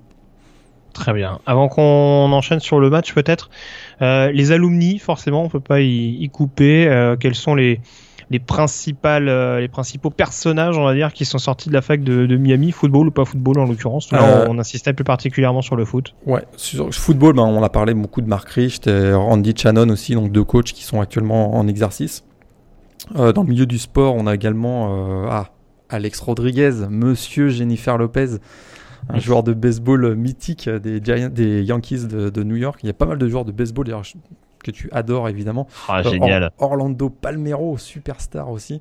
Euh, Ryan Brown aussi qui a été euh, MVP si je ne me trompe pas dans, dans, les, dans les ligues majeures. Au basket, il y a Rick Barry, euh, Hall of Famer avec les Golden State Warriors notamment. Il y a également la légende de la natation Greg Louganis, un 4 fois médaille d'or au, au JO de Los Angeles en 1984. Alors ça c'est pour le sport, mais le non-sport, attention. Là, Là, il y a du lourd. On a Sylvester Stallone. Ouf, ouais. Dwayne Johnson, qu'on appelle bien sûr The Rock, ancien euh, linebacker donc des, Hurricanes. Il y a Ray Liotta, euh, acteur dans Le Parrain. Euh, dans la musique, il y a Gloria Estefan et Enrique Iglesias, que tu adores, je crois. Et Mais on a aussi. Si tu le dis. on a aussi, puis là, c'est là, on va voir toute la diversité. Hein. On a Steve O de Jackass, qui est passé par Miami. Mais on a également Paul Ryan, porte-parole républicain de la Chambre des représentants des États-Unis, allié plus ou moins forcé de Donald Trump actuellement. Donc voilà, on a Paul Ryan et Steve O. Hein, ce, duo résume à peu près la diversité de, personnages qu'on peut avoir du côté du côté de Miami. C'est vrai. Et puis il y avait euh, il y a Marco Rubio également, je crois, ancien candidat euh, républicain justement face à Donald Trump. Et on a Suzy Colbert aussi, la présentatrice euh, ESPN qu'on retrouve si vous suivez la NFL, qu'on trouve régulièrement. Donc mine de rien, du beau linge du côté de du côté de Miami. Est-ce que tu as un match en particulier? Alors je sais que tu me l'as vendu très très bizarrement off ton ton match légendaire de Miami. Lequel est-il? Le Rose Bowl 2002 victoire de Miami.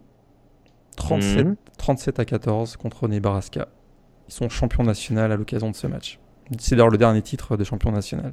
Mais plus que le match, qui a d'ailleurs euh, rapidement tourné à l'avantage des Hurricanes, ça faisait 34-0 à la mi-temps. Je parle de cette rencontre plutôt pour évoquer cette fameuse équipe de 2001, qui pour beaucoup est considérée comme la meilleure équipe NCA de tous les temps. Rien que ça. Attention les noms. Bon, cette année-là, l'équipe a marqué 512 points, mais on n'en a accordé que 117. Attention les noms.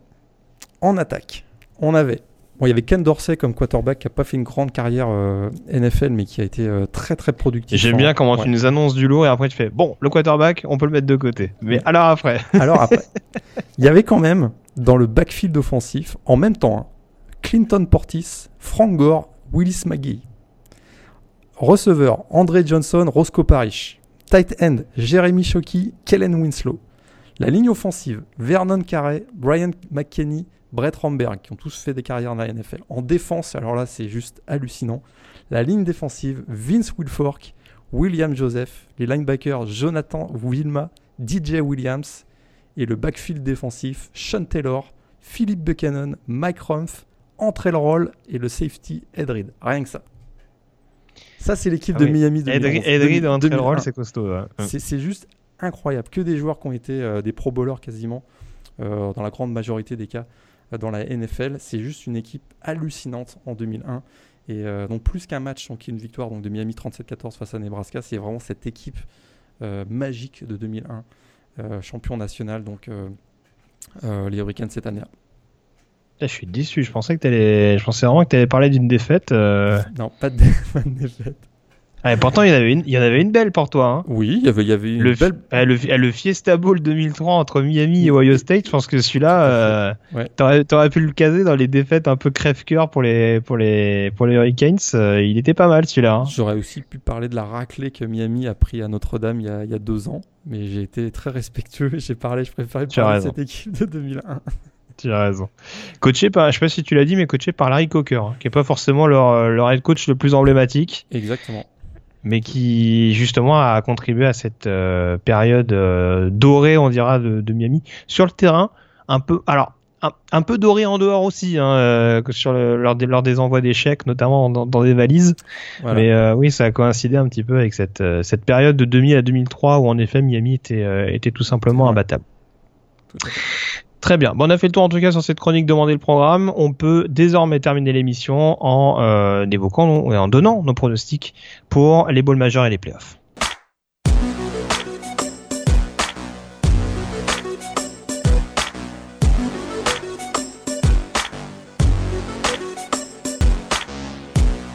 On termine donc avec euh, les pronostics et on va commencer donc avec euh, en numéro 1 Auburn contre, contre UCF, pardon, et pas USC. Auburn. Auburn pour moi également. Ça risque d'être serré un peu comme le Cotton Bowl l'an dernier, mais euh, je pense qu'Auburn va l'emporter avec Carrion Johnson. Hmm, ça va faire mal. Je pense également. Match numéro 2, Miami-Wisconsin. Malgré les réserves que j'ai dit tout à l'heure, que j'ai données tout à l'heure, je vois bien une petite victoire des Hurricanes de Miami face à Wisconsin. À domicile. Hmm. J'y vais avec Wisconsin quand même. Je la joue comme ça. Match numéro 3, Penn State-Washington. Penn State avec un, un grand Saquon Barclay, à mon avis. Penn State pour moi également. Euh, match numéro 4 euh, qui opposera donc USC à Ohio State. Ohio State. Hmm. Et eh ben USC pour moi. J'ai avec USC sur ce match-là par rapport à, ce que j'évoquais. Euh, équipe qui est peut-être un peu moins cotée, mais euh, qui est capable de, faire des joueurs à Ohio State sur ses, avantages. Et puis euh, match numéro 5, donc Oklahoma-Georgia. Oklahoma. Ils sont durs ceux-là. ils sont durs ceux-là.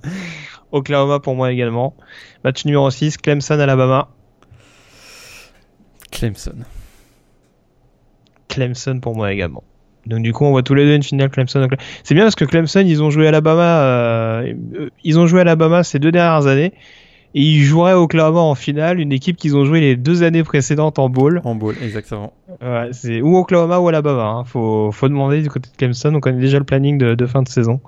Donc euh, voilà. Mais en tout cas, euh, on n'aurait pas d'équipe de la SEC en finale. Je crois que c'est jamais arrivé sur la sur la alors sur la nouvelle formule. Mais même en finale, même à la période BCS, je suis même pas sûr que ce soit arrivé. Ah mais si, il y avait Oregon, euh, Oregon. State, tu bêtes. Oui, bien sûr, oui. J'ai rien dit. Mais c'est vraiment euh, c'est l'exception qui confirme la règle. Ouais. Ça c'est pas c'est pas arrivé souvent euh, loin de là. Deux équipes de la SEC battues en demi-finale, on est chaud quoi. Mais moi je vois je vois Clemson au club en finale. Hmm. Ou Clemson Georgia, je sais pas. Mais Alabama, j'ai quand même Clemson c'est solide. Hein. C'est ouais, on, verra ça. En tout cas, on en a parlé. on débriefera tout ça donc la semaine prochaine pour euh, teaser dans le même élan la finale nationale, donc qui on le rappelle sera euh, suivie de près donc par The Blue Pennant accrédité une nouvelle fois euh, pour la finale nationale. Ce sera du côté d'Atlanta le 8 janvier euh, prochain. on a fait le tour donc en tout cas au cours de cette émission. On va se quitter avec la fight song des Miami Hurricanes. Je te remercie en tout cas Morgan d'avoir été en ma compagnie. un joyeux Noël en retard d'ailleurs au passage. et puis, bonne fête à tout le monde petit moment d'émotion quand même parce que c'était le dernier podcast de l'année 2017. Donc euh, on se retrouve la semaine prochaine et l'année prochaine pour euh, débriefer donc les balls, s'intéresser à la finale nationale. D'ici là, passez une très bonne semaine avec plein de matchs NCA. Ciao à tous. Ciao à tous.